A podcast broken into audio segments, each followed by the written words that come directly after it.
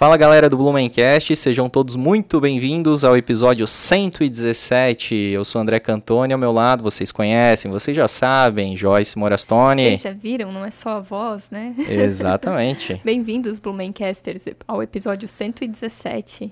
Muito legal, né? Mais um papo muito legal. Vai ser um papo, acredito que incrível, né? Em dia de notícias polêmicas. Meu Deus do céu, veio fervendo a cabeça aqui, né? Pô, tava interessante. Um dia aí que Blumenau tá pegando fogo. É. tá pegando fogo, bicho.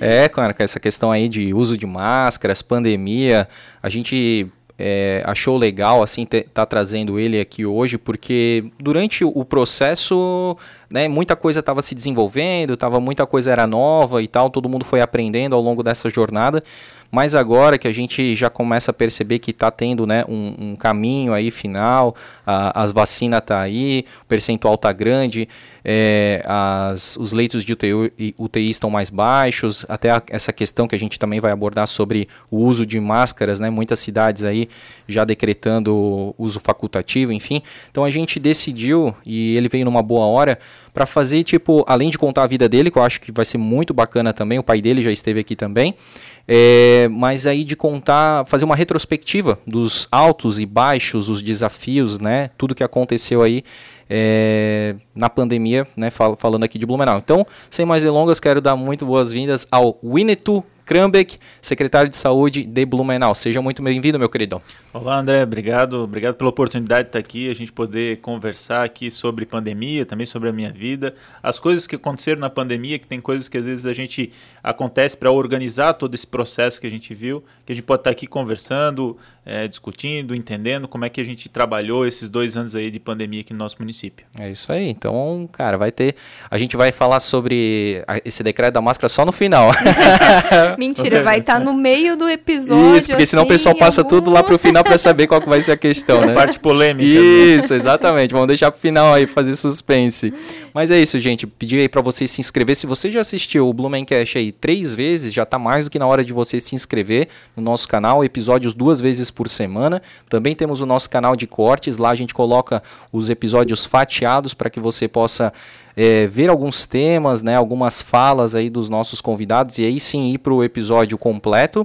É, falando ainda de YouTube, a gente tem o nosso clube de membros, que é os Capivaras, né, Joyce? Sim, os Capivaras, Capivaras Douradas, né? Exato. Que podem estar aqui com a gente na bancada. Tem o grupo do WhatsApp ali que sempre troca muita informação legal. Brindes exclusivos. Alguns eventos exclusivos também, também. né? A gente já está pensando aí no próximo. Tivemos a noite de projeções aqui, né? Na Zivert, vídeos antigos, muito legal. Uhum. Mas eu quero falar do, do canal do YouTube. Eu, né, como voz da consciência, minha voz tem mais poder poder, não é uhum. três vezes, não. É a primeira vez, já se inscreve lá, porque eu tenho certeza que vocês vão é, gostar. Eu dou uma colher de chá aí, né, pro pessoal. Mas é isso aí. Não, mas falando sério, assistam e se gostarem, é, se inscrevam, que é. ajuda bastante a gente, ajuda a entregar o nosso conteúdo aí. É isso aí. Agradecer a todo mundo que nos ouve pelas plataformas de áudio, né? Seja no trânsito, é, enfim, em vários lugares aí que você estiver fazendo qualquer tipo de atividade, estiver nos ouvindo, muito obrigado. E não se esqueça também de seguir o arroba Blumencast no Instagram, que lá tem muito conteúdo bacana, várias curiosidades sobre a cidade de Blumenau. Lá tem sempre a agenda do, do, dos próximos convidados, você pode interagir com a gente, fazer perguntas, mandar mensagens, é, vai ser lido aqui, geralmente é lido, né, Joyce? As principais, as mais relevantes, né? Uhum. Então... E para provar o quanto eu gosto de vocês, eu fiquei me vesti de velha no Reels recente. Então, assim, ó, é muito amor por vocês, Blumencasters. Você pode dar boas risadas lá no arroba Blumencast, tá bom? Então segue a gente lá. E aí, vamos falar dos nossos patrocinadores, né? Que é a CRC Imóveis, a sua imobiliária em Blumenau. Como eu sempre digo, a gente está nos estúdios aqui da CRC Imóveis e eles têm um recado para vocês. Escuta aí. Há mais de 20 anos atuamos na compra, venda e locação de imóveis em Blumenau, prestando todo o suporte do início ao fim para os nossos clientes.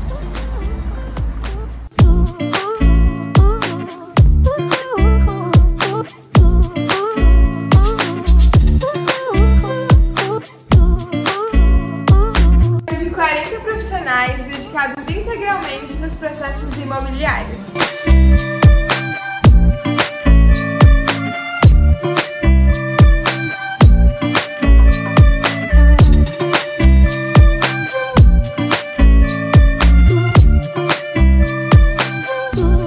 Acesse nosso site, conte com a sua imobiliária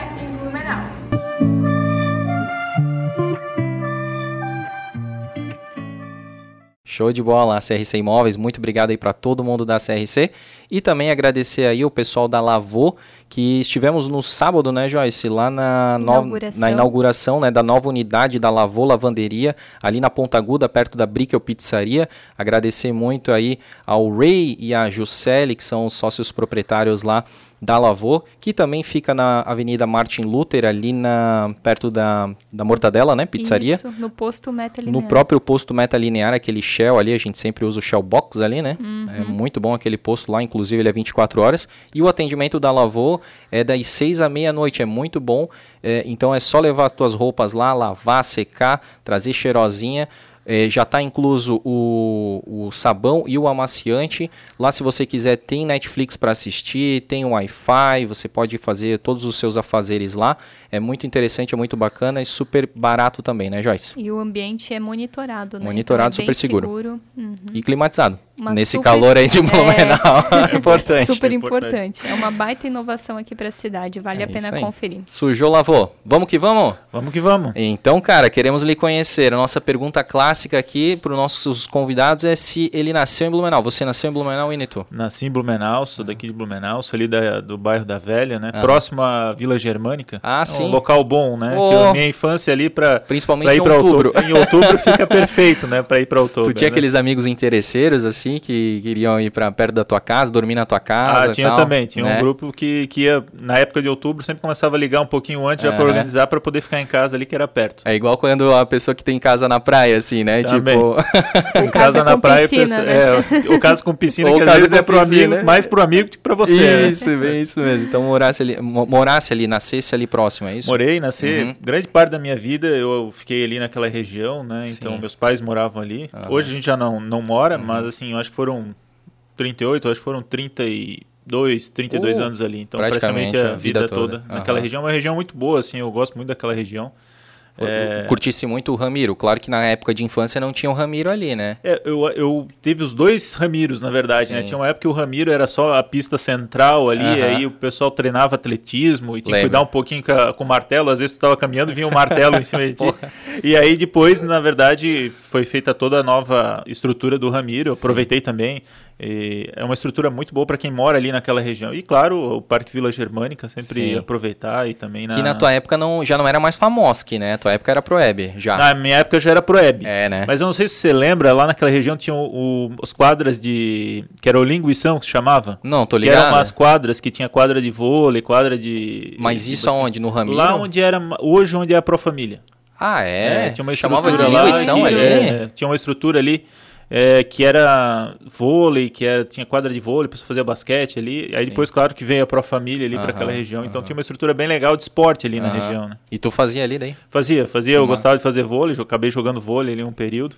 Eu lembro, a minha irmã fazia, isso era 97, 98, mas aí eu acho que era ali na Fundação Municipal de Desportos, tinha tênis de mesa, tinha uma professora ali, bem asiática, digamos assim. Tinha, que ali e... também era, era o próprio as pessoas ficavam hospedadas. É, ah, isso, alojamento. Alojamento. O alojamento dos, dos atletas era ali também, era ali, né, região. Também, né? É, é muito bom. Não, aquela região ali é fantástica, né, cara? E hoje Vocês mais falaram ainda. do Ramiro antigamente, eu não sei se tu viu, o Blumenau Antiga, Antiga postou, hoje, né? né? Foi hoje. Postou como era. Eu não imaginava como era aquele Ramiro antigamente. Era bem quase mato, assim, né, é. né, cara? Uma época que tinha rodeio ali. É. Festa do Cavalo. Festa do Cavalo, exatamente. Muito bom, Festa cara. do Cavalo ali. Ah, é, é época que então tu vai lembrar, eu lembro disso, é do porque não tinha Big na época, Sim, não né? Tinha. Não tinha o McDonald's ali, nem a delegacia, nada.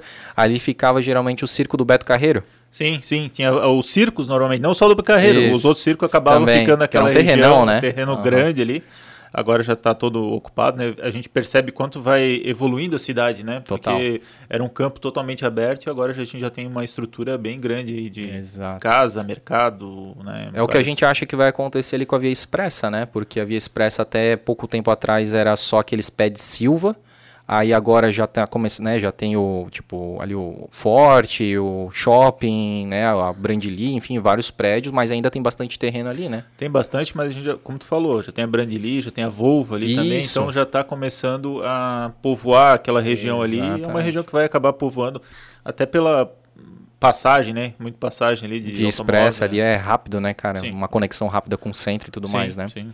E me diz uma coisa, é tu estudava onde? Estudei minha vida toda no Sagrado. Eu sempre Sagrado. falo que eu já ia, antes do, de entrar no Sagrado, eu já ia na barriga da minha mãe pro Sagrado, porque os meus irmãos estudaram no Sagrado. Ah, né? daí ela ia então, buscar os Ela ia irmãos. buscar, eu já estava dentro da barriga dela indo pro Sagrado. Então, ah. minha vida inteira, até o terceirão, eu finalizei o terceirão no Sagrada Família. Uhum. Eu tenho ali um vínculo muito grande com o Sagrada Família, porque a gente tem uma história ali, né? Pô, Imagina, é um tempo, centenário, né, cara? É, o centenário. Colégio.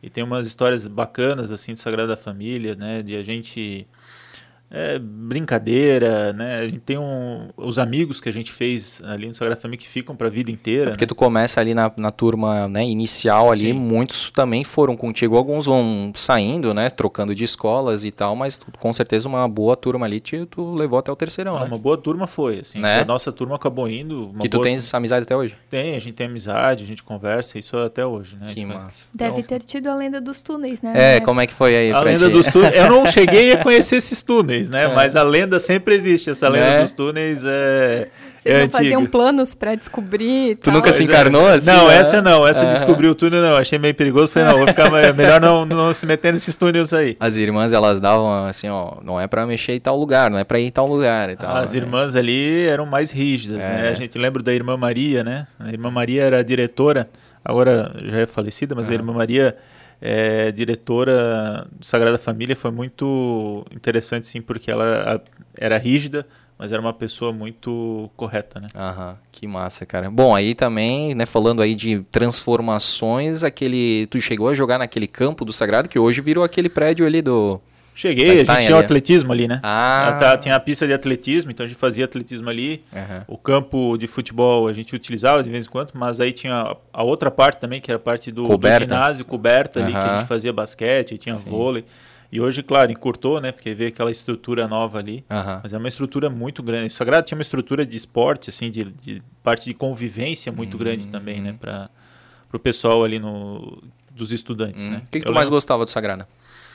Olha, o que eu mais gostava, assim, vou dizer que a parte melhor era o recreio, né? Uhum. A gente brincava, até teve um recreio quando era, acho que eu estava na terceira, quarta série do primário. A gente tava brincando de pega-pega, até hoje eu lembro. Aí tropecei, caí, quebrei o braço e fui no mas era tudo diversão. Ah, né? Que a gente tá na diversão fazia parte, né? Ah. E aí era legal que tu vinha com gesso, né? Ah, daí aí a galera assinava, assinava no gesso. Ah, fica tudo colorido assim. e é, tal. Isso era muito legal. é, eu só fui quebrar alguma coisa depois de adulto, daí já não é tão ah, legal. não, aí não, melhor não quebrar, né? Melhor... Exato. Cara, e, e, qual que foi assim a, a, Porque daí tu saiu do, do, terceirão, acredito que daí tu já tenha emendado a faculdade, né? Não? Não, eu não emendei a faculdade, eu tentei ir por uns três, três anos a, uhum. a faculdade. Uh, eh, para passar, né? Porque a medicina tinha, tem uma concorrência muito né, grande. grande. E, e, aí eu, nesse período, eu acabei fazendo cursinho, eu fiz no Energia cursinho, que uhum. era na época o cursinho que referência. tinha melhor referência uhum. aqui para cursinho pré-vestibular. Mas ao mesmo tempo eu trabalhava, minha irmã tinha uma construtora, ela ainda hum. morava aqui, agora não mora mais, uhum. mas ela tinha uma construtora e aí eu acabei trabalhando com ela. Né? Nesse, nesse, período ali ajudava na parte financeira, algumas coisas eu ajudava com tecnicamente não sabia nada de projeto de engenharia, ajudava ah. nas outras partes. E fazia cursinho à noite, né? Entendi. E aí eu acabei é, fazendo cursinho e, e, eu só passei porque eu fui para Curitiba. Aí eu acabei em 2004, 2004 eu fui para Curitiba. Aí fiz ali o positivo em Curitiba. Uhum. passei um ano estudando em Curitiba. Também era o cur cursinho, né? Cursinho também, uhum. cursinho do, do positivo. Do positivo. Uhum. E aí, do cursinho aí eu passei e voltei aqui. Eu fiz aqui na FURB, a faculdade, né? Acabei voltando para o Blumenau para fazer a faculdade. Pô. E por que, né? Tipo, tu já estava tentando, ou tu tentou outros cursos? Tu sempre quis ser nunca, da, da, área da medicina? Nunca tentei outros cursos, sempre ah. foi. Desde criança eu tinha a ideia de fazer neurocirurgia. Oh. Né? Acabei não seguindo a área da neurocirurgia, mas eu já tinha a ideia de fazer a parte da, da medicina. Né? Como mas, é que uma é... criança pensa eu em neurocirurgia? Então, é porque eu, eu, eu, vinculo muito isso, é porque eu tive uma tia que acabou tendo uma situação neurológica, um problema neurológico, ah. e aí isso marcou muito, né? Uhum. E aí, uhum. como criança, marcou e eu comecei com a ideia, não, eu quero fazer neurocirurgia. Quero tipo, a minha tia, né, tava doente, e aí eu quero ajudar outras pessoas, porque tu sempre vai lembrar da tua tia, né? Tipo... E aí, como a conversa em casa era muito da questão da cirurgia, da neurocirurgia, isso marcou. Uhum. E aí eu já falei, não, eu quero fazer neurocirurgia. E engraçado que foi a parte da medicina, eu nunca tentei outro curso. Eu sempre tentei medicina e acabei passando em medicina aqui para FURB. Porque não, ah, na tua família tem outros médicos? Não, na minha família não tem. Minha irmã é, minha irmã é engenheira civil, meu irmão é engenheiro elétrico, o pai é economista, né? Teu irmão vai te matar por tu ter falado engenheiro elétrico, cara. É, ele vai falar assim, por acaso eu tenho uma tomada aqui pra ser ligado. Engenheiro eletricista. Todos os engenheiros eletricistas fazem essa piadinha. agora. E a gente não vai cortar. Entendi, cara. Engenheiro eletricista, ela é engenheira Ela é civil. civil, civil. E tu, então não tem, tipo, Não. tio, avô, Não, nada. é, Tem primos, assim, Primos né, que mais depois que- distantes. é, mas e aí tem primos que acabaram seguindo, fazem medicina já anterior, né? Eu Aham. acabei vindo depois. Sim. E agora eu tô na expectativa, porque o meu sobrinho, que é o filho do meu irmão, tá fazendo vestibular. Até ele me ligou hoje, disse que, ó, fui bem na prova, fui bem na redação, então acho que posso passar para Federal do Paraná. Então Opa! tô na expectativa que pode ter mais um aí na família. Que legal, cara. Mas aí, então, antes da gente avançar nessa questão profissional tua, cara, me fala aí, teu pai já falou um pouquinho do, do teu nome, né, cara? Então, o, qual- o que que ele falou pra ti aí quando ele colocou esse teu nome, que é bem diferente, né? É um nome bem diferente. Eu falo que na escola, às vezes, no começo, a gente sofria um pouco, né? Meu, Sempre cara, era o último da chamada, né? Verdade. Sempre era o último da alfabética. Eu sempre brincava assim, não, mas os últimos serão o primeiro. mas então, meu nome meu pai tirou de um livro, né? Um livro que tem esse nome, é Winnie Pooh, o nome do livro. É um livro de Karl Mayer, né? Que é um alemão. Aham. E, e esse alemão dizem que é a melhor descrição do, faro- do velho oeste dos Estados Unidos sem nunca ter pisado nos Estados Unidos. né? Poxa. Então ele fez da Alemanha essa, esse, essa história. Né? E a história, basicamente, ela é de um índio, né? o Winnie Pooh é um índio, que ele vem para a cidade para estudar. Ele vem para estudar para poder salvar o povo dele, né? Então ele estuda e aí ele acaba voltando aí para para sua a Aldeia. a sua aldeia ali Uhum. e para estar ajudando eles e Mas não vai dizer que o cara estudou medicina pra ajudar. Não, não, esse não, não. Aí, foi outro. era Não, muito não, é profético, é, né? muito, mu- muito parecido, não. Cara. Tá, mas aí lá no livro, ou tu sabe me dizer o que, que quer dizer, porque deve ser uma palavra que quer dizer alguma coisa, né? Geralmente. É. Não, não, Nome indígena. Não, aí não tem, ele não tem essa. Não tem? Não tem. Essa- O Initu não tem uma, Uma tradução. uma tradução. Ah, saquei. Pô. É, realmente tu deve ter sofrido. Tem, as pessoas te já te chamaram de que. Tipo, como é? Porque que nem eu achava que era Winnetou, né? Aí tu falou Winnetou, né? Olha, tem situações engraçadas, né? Já me chamaram de Newton, Newton. Wilton, é, é, Wellington também, já fui chamado de Wellington. Começa Então, com W. É, tudo começou com W, a gente vai falar. Então essa, tem essa parte que já me chamaram. Mas hoje eu acabo encurtando, todo mundo me chama de Winnie. Ah, Que aí é mais fácil sim. e- Aí Eu evita vou te grandes. falar que eu conheço outro e Winito. Ah, Ah, para. é? Tu não é o único. Meu, tu eu- conhecer isso é muito É, raro, eu né? conheço. E ele. E o apelido dele também é Winnie. É, então porque existe. facilita. É, Dois, ó, metade. existe É dois. dois, ó, não, sou, só- não sou o único. Mas É. nunca quiseram americanizar teu nome te chamando de Winneton. Não, não, Ah, eu não tá. deixei também, não. Tá bom. né? Pode crer, cara. Bom, aí, né, entendendo agora o teu, teu nome, né? é, avançando, então, tu passa em, em medicina, né? No sistema CAF aqui na FURB. Aí tu faz, eles são oito anos, né? Não, são seis anos. São seis, É, seis anos e, e dois de residência, não? Não, é, aí é, tem a residência que é opção. Né? Ah, eu tá. acabei, é que eu me formei seis anos e eu acabei, logo que me formei, eu entrei no serviço público. Então Uhum. eu entrei ali pro. No começo eu lembro bem, eu fazia quatro horas lá no ambulatório da Fortaleza, eu iniciei, né? Sim. Com atendimento clínico lá. E fazia também medicina do trabalho. Entendi. Né? Pra dar... Então eu comecei com esses dois. Mas aí, tipo, lá na, na- no posto de atendimento Fortaleza, era. Tu, tu foi. con- é, tu prestou concurso ou era. Não, é contratado. Contratado. Né? É, é aquilo ele se- é contratava que a gente tem duas modalidades, né? O concurso e o contrato. Sim. Né? E ele era, eu era contratado. Saquei. E aí eu fui contratado, chamado, precisava de médico, comecei a trabalhar ali no Fortaleza. né? Isso que ano, em Ineto? 2000 e 2011. Foi 2011. Aí Isso aí era- 2011, segundo semestre. João Paulo Kleinobin? Era final de João Paulo Kleinobin, Uhum. né? É, eu acho que em 2018, não, é, 2011, 2012 era João Paulo Kleinobin e depois, Depois entrou Napoleão. Napoleão. Uhum, né? Perfeito. Mas o que que fez tu sair da neurocirurgia pra. É verdade. É muito, a gente muda muito, né? Uhum. As pessoas mudam muito quando entram ali na, na faculdade, vem outras opções, né? Tanto é que eu entrei com neurocirurgia, depois eu pensei em fazer ginecologia Uhum. E no final eu acabei entrando no serviço público, atendendo no posto de saúde e acabei ficando ali. Ah. né? Gostei e me identifiquei ali com o processo e aí acabei ficando fazendo esse atendimento no posto de saúde. Clínico geral. Clínico geral, Aham. né? hoje sou clínico geral.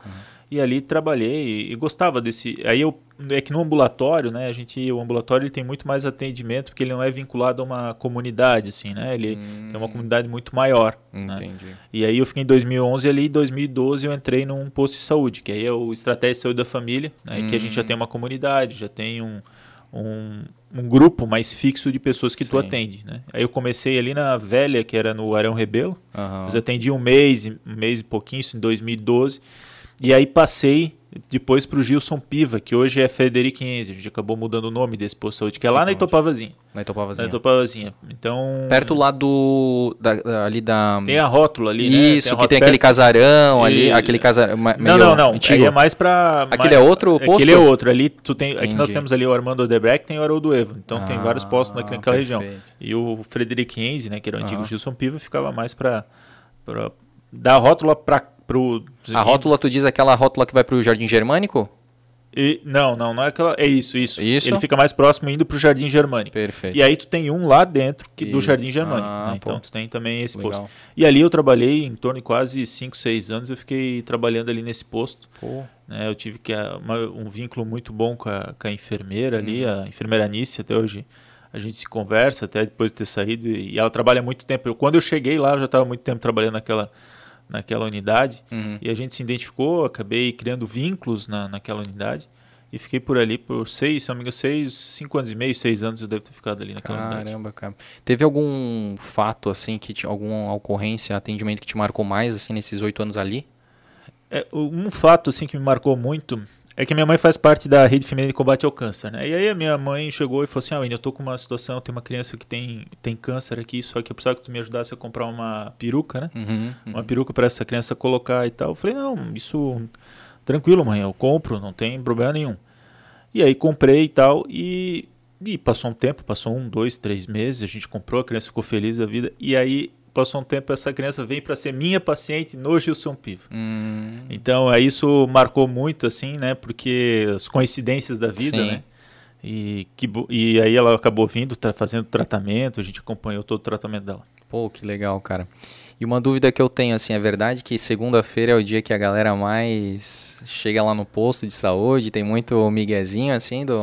Segunda-feira é um, é um dia difícil de muito atendimento, uhum. né? E realmente sempre tem as pessoas que acabam querendo ganhar um atestado, coisa é, disso. Né? E a gente tem que coibir, né, da Sim. melhor forma possível para evitar esse tipo de, de situação, né? Uhum. É, às vezes eles tentam enganar os médicos, mas é uhum. difícil. A gente tem alternativas aí para evitar esse tipo de, de, que eles consigam nos enganar, né? Exatamente, porque uma coisa é tu se, ah, tô sentindo dor e tal, né? A gente sabe o quanto que dor é subjetivo, né? Mas vocês têm a, as manhas, né, Sim, cara? Sim, tem saber... o exame físico ali pra gente realmente identificar se a pessoa tem Sim. dor, né? É que eu sempre falo. O médico, se ele identificar que a pessoa realmente está precisando, ninguém vai se negar ao atestado. Né? Mas o atestado ele tem que ser para realmente para aquela pessoa que está precisando. Não para o cara que encheu a cara final de semana e não quer ir trabalhar. Não, esse aí tem que ir trabalhar e não tem Sacanagem jeito. Sacanagem né, é. cara? E aí toma lugar de tantas outras pessoas que estão ali precisando, que né? Precisariam realmente daquele atendimento, né? Uhum. Tu nunca teve nenhum tipo de problema uh, relacionado tipo a ameaça, porque a gente vê alguns servidores da saúde, né, tendo algum tipo de ameaça por atendimento e tal. Nunca teve esse assim, desentendimento, isso acontece, né? Uhum. Isso é normal, até porque a gente está lidando com as pessoas no momento mais frágil delas, né? uhum. né? Então isso tem que ter entendimento. Mas até hoje, eu trabalhei esse período todo ali no, no posto de saúde, eu nunca tive uma quebra de vínculo, né? Porque o médico ele pode fazer quebra de vínculo quando existe um, uma dificuldade de, de entendimento entre o paciente e o profissional, ele pode quebrar e não atender mais esse, essa hum. pessoa, porque se entende que se quebrou o vínculo do paciente e o médico, e quando se quebra esse vínculo, fica difícil o atendimento. Entendi. Ainda mais numa, num posto de saúde que você tem o um vínculo todo com a comunidade. Então, uhum. Então pode-se fazer essa quebra de vínculo. Mas eu, por todo esse período, eu nunca fiz quebra de vínculo, né? Uhum. Já teve algum paciente que às vezes tu queria o atestado, tu não deu atestado, aí fica brabo que não ganhou atestado mas eu sempre tentei contornar da melhor forma possível, então até hoje eu nunca tive quebra de vínculo assim uhum. e ameaça por parte de, eh, de pacientes, graças a Deus. Que bom, cara. E aí, saindo então, né, aí tu, tu, tu, já vai direto como para secretário de, de saúde depois da não, do aí posto eu, da Itopavazinha? Não, não. Aí o posto da Itopavazinha eu iniciei para fazer regulação, né? Regulação uhum. a gente acaba regulando exames, consultas, então os médicos encaminham, né? Mas como a gente não tem a disponibilidade de exame para todos, né? Então uhum. tem um sistema de regulação, né? isso vai para o sistema de regulação, né? E a gente ali, os médicos, os, os médicos da ponta que estão no posto de saúde encaminham para regulação e ali a gente avalia e autoriza o exame ou não, ou pede mais informação para autorizar esse exame. Então tu sai tipo da, da linha de frente e vai para um, uma área, digamos, mais administrativa, onde tu é, tem que analisar aqueles pedidos de exame para... Exatamente, uhum. é, aí tu passa por uma parte, não tem mais o contato com o paciente, está mais uma questão no computador né, que uhum. você tem, e o teu contato é muito maior com o profissional médico, né, uhum. para que a gente autorize o exame ou não, ver se ele também tem uma urgência em fazer aquele uhum. exame, se tem alguma necessidade mais rápida de realizar esse exame. Uhum. Então eu passei para essa, essa, essa área aí da regulação. Entendi. E aí eu fiquei na, na regulação um bom período ali, fiquei dois anos. Em 2018, meio de 2018, eu fui chamado aí para fazer parte da gestão da saúde aqui, da, da Secretaria de Saúde, mas como diretor diretor da atenção à saúde, que era parte da atenção básica ali do município. Entendi. Em 2018 eu cheguei ali como diretor, uhum. em julho, é, julho, julho de 2018. Hum, perfeito, cara. E aí o que que tu fez, né, nesse, nessa época como diretor, assim, o que que tu evidencia mais, assim, o que que vocês trabalharam em que frentes? Eu acho que a gente tentou naquela oportunidade, a gente tentou mudar muito a questão da, da relação com o servidor, né? Melhorar essa relação, às vezes tem uma relação que a gente tem que estar tá sempre construindo com o servidor a relação. E a gente tentou construir uma melhor relação com o servidor, né? É, entender o que eles necessitavam, né? Para a gente poder é, melhorar a relação do, do servidor, da pessoa que está na ponta, né? A gente entender o que, que ele precisa na ponta é fundamental para que a gente dê suporte para ele no atendimento à população. Na época o que, que era, Winneton? O, acho que principalmente assim a gente a capacitações eu acho que a gente melhorou naquela época né entendemos melhor a questão da capacitação para formar melhor os nossos profissionais né uhum. abrimos também alguns é, ESFs para aumentar a questão de ESFs aqui no nosso nosso município e, e melhorar também o equipamento desses profissionais na nossa rede ali né então isso também a gente acabou é, melhorando. Claro que a gente tem que melhorar ainda mais, mas a gente acabou também atuando nessa, nessa frente. Uhum. E vocês sentiram assim essa melhoria? Tipo, ah, antes tinha muita, digamos, crítica assim, né, da, por parte dos servidores, né? Essa, é, essa relação ela foi amenizada? Acho que sim, acho que a gente conseguiu amenizar ali por um período, sabe? Críticas sempre vão ter, né? A gente sabe, sempre vai existir crítica, mas por um tempo a gente conseguiu é, diminuir, né? Uhum. Essa, é, esse distanciamento, né? Uhum. Então, lógico que a pandemia veio e aí com a pandemia isso fica um pouco mexido, né? Uhum. Pelas ações que tem que ser tomadas, mas ali naquele momento a gente conseguiu é, melhorar ali a questão do, do relacionamento. Uhum. Antes da gente chegar da, na questão aí da pandemia, né, cara, que é onde tu entra como né, secretário, Sim. né, e tal. É, aquela pergunta clássica, é, tu, nunca, é, tu nunca teve problema em, com a questão da dor alheia, né? Porque a gente pensa que, cara, ser médico é um dom, né? Não é qualquer um que pode, né? A mexer com sangue, a botar uma agulha ali e tal. Tu sempre teve tranquilidade em relação a isso ou tu desenvolveu? Não, eu sempre tive tranquilidade, assim, eu nunca percebi questão de sangue na infância também, ter problema que ver sangue, eu nunca tive. E eu sempre gostei, assim, de fazer pequenas cirurgias, tanto é que no posto eu fazia pequenas cirurgias. Tirar, às vezes, um, um fazer um abscesso, tirar um sinal, né, tirar uhum. um lipoma, que é um, uma bolinha de gordura. Uhum. Isso eu acabei fazendo no posto, gostava de fazer. Uhum né? E fazer uma anestesia local, a gente fazia. Então eu nunca tive esse problema em relação à, à dor alheia, né? Uhum. Até porque eu trabalhei também, acabei fazendo pronto-socorro, né? Uhum. Então no pronto-socorro é pegada é outra, né? É bem Sim. maior do que num, numa estratégia de saúde da família. Mas a gente sempre foca, às vezes a gente tem que vai gerar uma dor, mas para um benefício maior. Então é, é isso que a gente tem que ter na cabeça. Você pode crer. E aí sim, uh, tu fica então dois anos como diretor de saúde? Não, eu fiquei, deu, não deu. Eu entrei, saí, entrei em julho de 2018 e 19 de abril de do, é, 19 de abril eu entrei como secretário. secretário. É. E, e, por que que houve essa então, na época eu trabalhava com o Marco Bramoski, né, que era o secretário na época, então ele era o secretário. Até mandar um abraço para ele. Um secretário fantástico, muito bom de, de trabalhar. É um cara que realmente a gente conseguia conversar e sabia saúde pública, era sanitarista também, então muito legal uhum. trabalhar com ele. E aí ele optou por sair porque ele tinha um projeto, ele já tinha sido também é, presidente da Unimed, aí é que ele veio para a secretaria e ele teve projeto de, de, de um, outros projetos que ele tinha. E aí ele acabou saindo em 2019 e aí eu recebi o convite do prefeito uhum. para assumir a secretaria. Aí a gente começou a assumir a secretaria a partir de 2019. E aí como é que foi assim? Qual que foram as primeiras desafios, metas, assim, né? Porque daí era já o governo pós ali eleição? Não, não era pô, né, 2000 2019, 18. era 2019, uhum. né? Então, é um ano um já ano tinha. depois da eleição uhum. para presidente ali, Sim. né? É, o, acho que assim, a primeira coisa que a gente fez lá foi tentar organizar, quando eu entrei, tentar organizar realmente a estrutura da secretaria da gestão. Eu sempre coloco que para a gente organizar fora, a gente precisa estar tá organizado dentro. Uhum. Então não adianta eu querer organizar fora se a parte de dentro não está organizada. Então a gente fez uma reforma é, administrativa, né, com, junto com a prefeitura, em que a gente modificou cargos na secretaria. Né? Uhum. E uma dessas coisas é que a gente tirou gerentes e colocou coordenadores municipais. E aí, quando a gente colocou coordenadores municipais, só poderiam ser indicados para esses cargos pessoas da saúde, servidores da saúde. Tipo, né? técnicos? Técnicos Ah, da saúde. legal. Então, a gente criou um ambiente com muito mais técnicos na saúde. Né? Então, a gente fez outros ajustes também de diretoria, só que isso foi fundamental para que a gente conseguisse andar com os técnicos e ter a opinião dos técnicos realmente, né?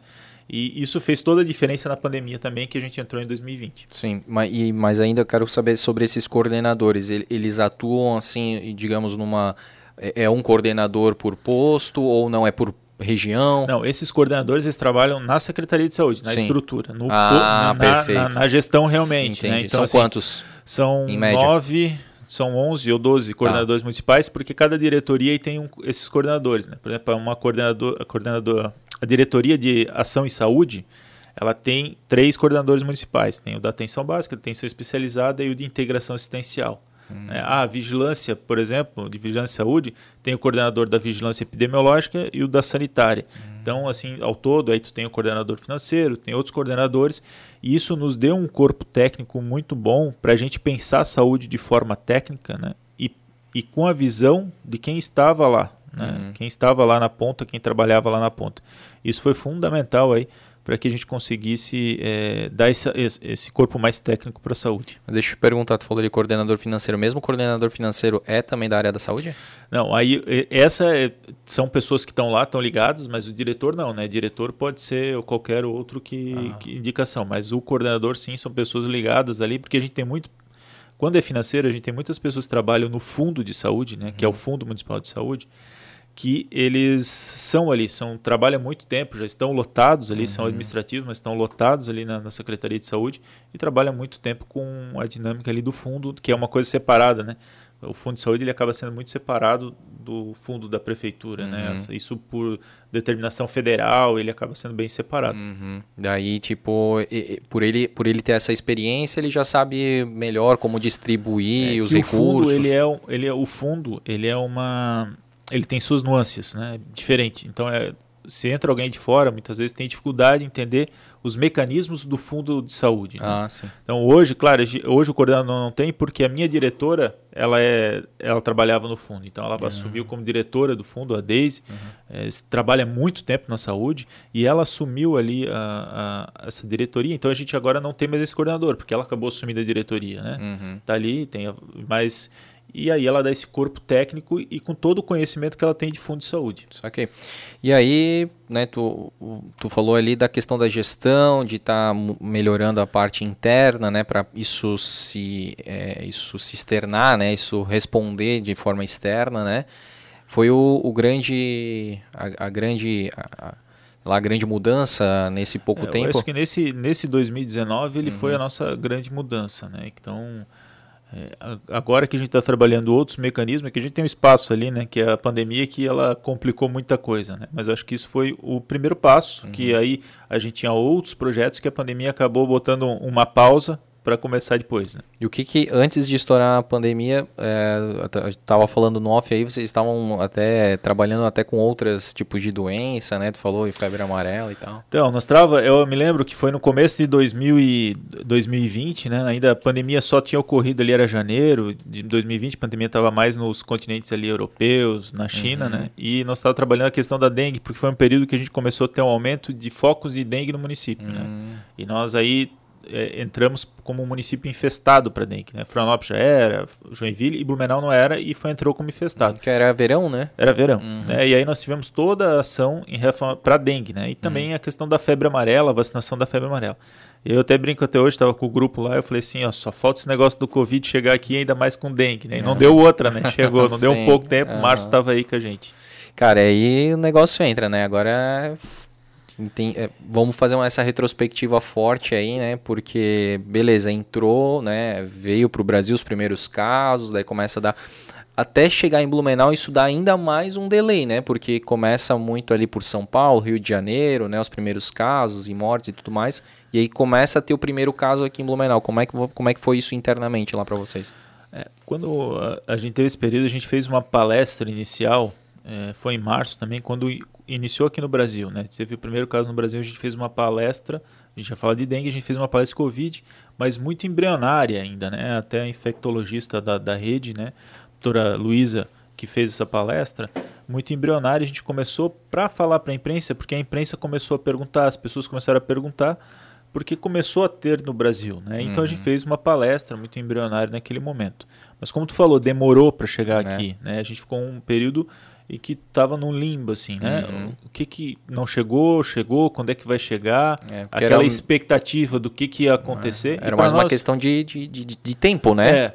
E, e para nós também era uma expectativa, né? Às vezes as pessoas falam, ah, mas não, a gente também não sabia, né? A gente uhum. tinha uma ideia, mas não sabia como é que esse vírus ia se comportar aqui, quais as ações, a gente tinha uma ideia do que a gente faz, eh, eh, poderia fazer, mas para nós também era uma, uma novidade. Uhum. Então, a nós também estava numa expectativa, a gestão estava numa expectativa, os servidores, né, os médicos, é, enfermeiros, estavam numa expectativa, até pelas notícias que tavam, estavam vindo aqui para o Brasil, lá fora, então existia toda uma expectativa.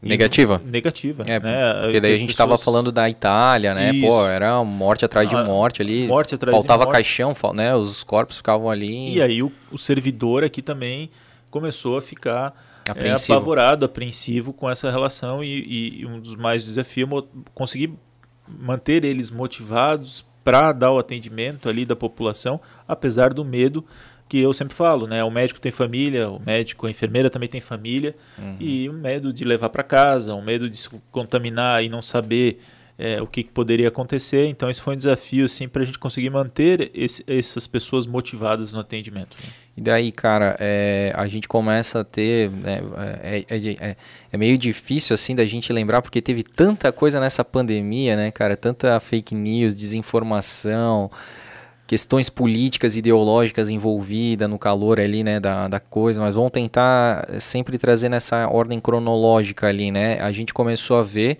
tu me corrige se eu estiver errado, é, a gente começa no governo federal com o ministro da Saúde, o Mandetta, né, com toda uma equipe, um corpo técnico ali, né, é, avaliando, fazendo aquelas transmissões ali, é, como é que é, é coletivas, coletivas, de imprensa, todos os dias, né, eu lembro que era, acho, acho que era mais final da tarde, assim, né, o, os boletins e tudo mais, é, e ali me parece, né, aí eu estou falando de forma pessoal, que ele começa a se sobressair a imagem do Mandetta, né, parece que o, o nosso presidente tem um certo ciúme aí da, daquela exposição e por motivos né, pessoais, parece ele corta o, o Mandetta ali do, do escalão, né, e ali começa a surgir algumas, eu digo, instabilidades, é, isso foi um problema, né? Essa troca de governo bem no início da pandemia, quando a pandemia estava começando aqui, e eu conheço muitos dos profissionais que eh, ali que trabalhavam com o Mandetta, e, e, são profissionais técnicos. O Mandetta tinha uma equipe técnica, não falando do secretário em uhum. si, né? Uhum.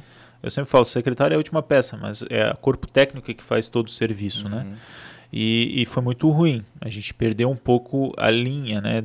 Do que, que seria, como é que a gente ia agir no, no momento da pandemia. Porque aí aquelas coletivas elas começaram a ficar escassas, não havia mais coletiva, né? não tinha mais a hum, informação. Uhum. O Mandetta fazia todo dia, mas a, aos poucos foi se encerrando, não uhum. tinha mais.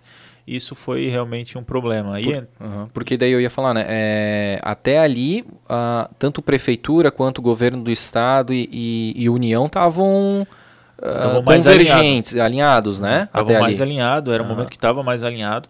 E aí depois que houve essa, essa mudança ali, aí acabou desalinhando de vez, né? Exato. E a gente nunca mais buscou isso. Exato. Nunca mais conseguimos ter uma, uma linha só. Uhum, porque daí, né, veio o segundo, que agora eu até esqueço o nome dele, o que ficou um mês só, né? É, o Taish, o isso, Nelson, é Nelson, Nelson Taish, exatamente. E aí ficou, né, 30 dias mais ou menos, né? E ali a gente já viu toda uma, uma mudança, né? Ele, ele, ele tanto é que ele saiu por causa disso, né? Ele não conseguia, ele como médico, é, defender uma coisa que era indefensável, né? É, é, é, como médico, é muito difícil você estar tá numa situação dessa e você ter a colocação técnica, você ter a colocação adequada, né, e do que o, o, a, os estudos, os estudos científicos demonstram, né, e, e não for para frente, né, uhum. e não for é, tu tem que tomar outra medida que não a técnica, né? Uhum. Eu sempre falo, fui privilegiado aqui porque o Mário sempre, o prefeito Mário sempre nos deu a oportunidade de seguir o técnico e ele uhum. sempre falava, vamos seguir o técnico. Então isso foi uma oportunidade fantástica que eu tive aqui, porque aí a gente conseguiu trabalhar realmente a pandemia de uma forma técnica aqui no nosso município. Uhum. O que não aconteceu a nível federal, uhum. né? E aí foi o que gerou os problemas todos aí que a gente enfrentou na pandemia. É, e aí mesmo a prefeitura aqui, né, indo para a questão técnica, é, e aí falando também um pouco de estado, assim, é, houve até uma movimentação entre os governadores, né? Eu acho que até montaram um grupo de WhatsApp entre os governadores. Ali eu acho que o Dória é, que, que, que, alavancou isso, né? Que liderou esse movimento, né? Que até é um movimento pró-vacina, que daí gerou também uma questão política de anti-vacina, né? Por causa de toda essa, essa questão de, de briga pelo poder, né? E isso gerou também uma algo atrapalhou, porque a, a, vacina poderia ter vindo muito antes, né? E acabou demorando. É, a partir do momento que a gente não tem uma linha, né, para o Brasil inteiro, né, uma linha para o país, né, quando, porque a gente tem Ministério, Secretaria de Estado e Secretaria Municipal de Saúde, né? Então aqui o Estado vai para a Secretaria de Estado e o Estado vai para a Secretaria de Saúde do município. Uhum. Então, se essa linha, se essa linha se quebra, fica muito difícil, né? Uhum.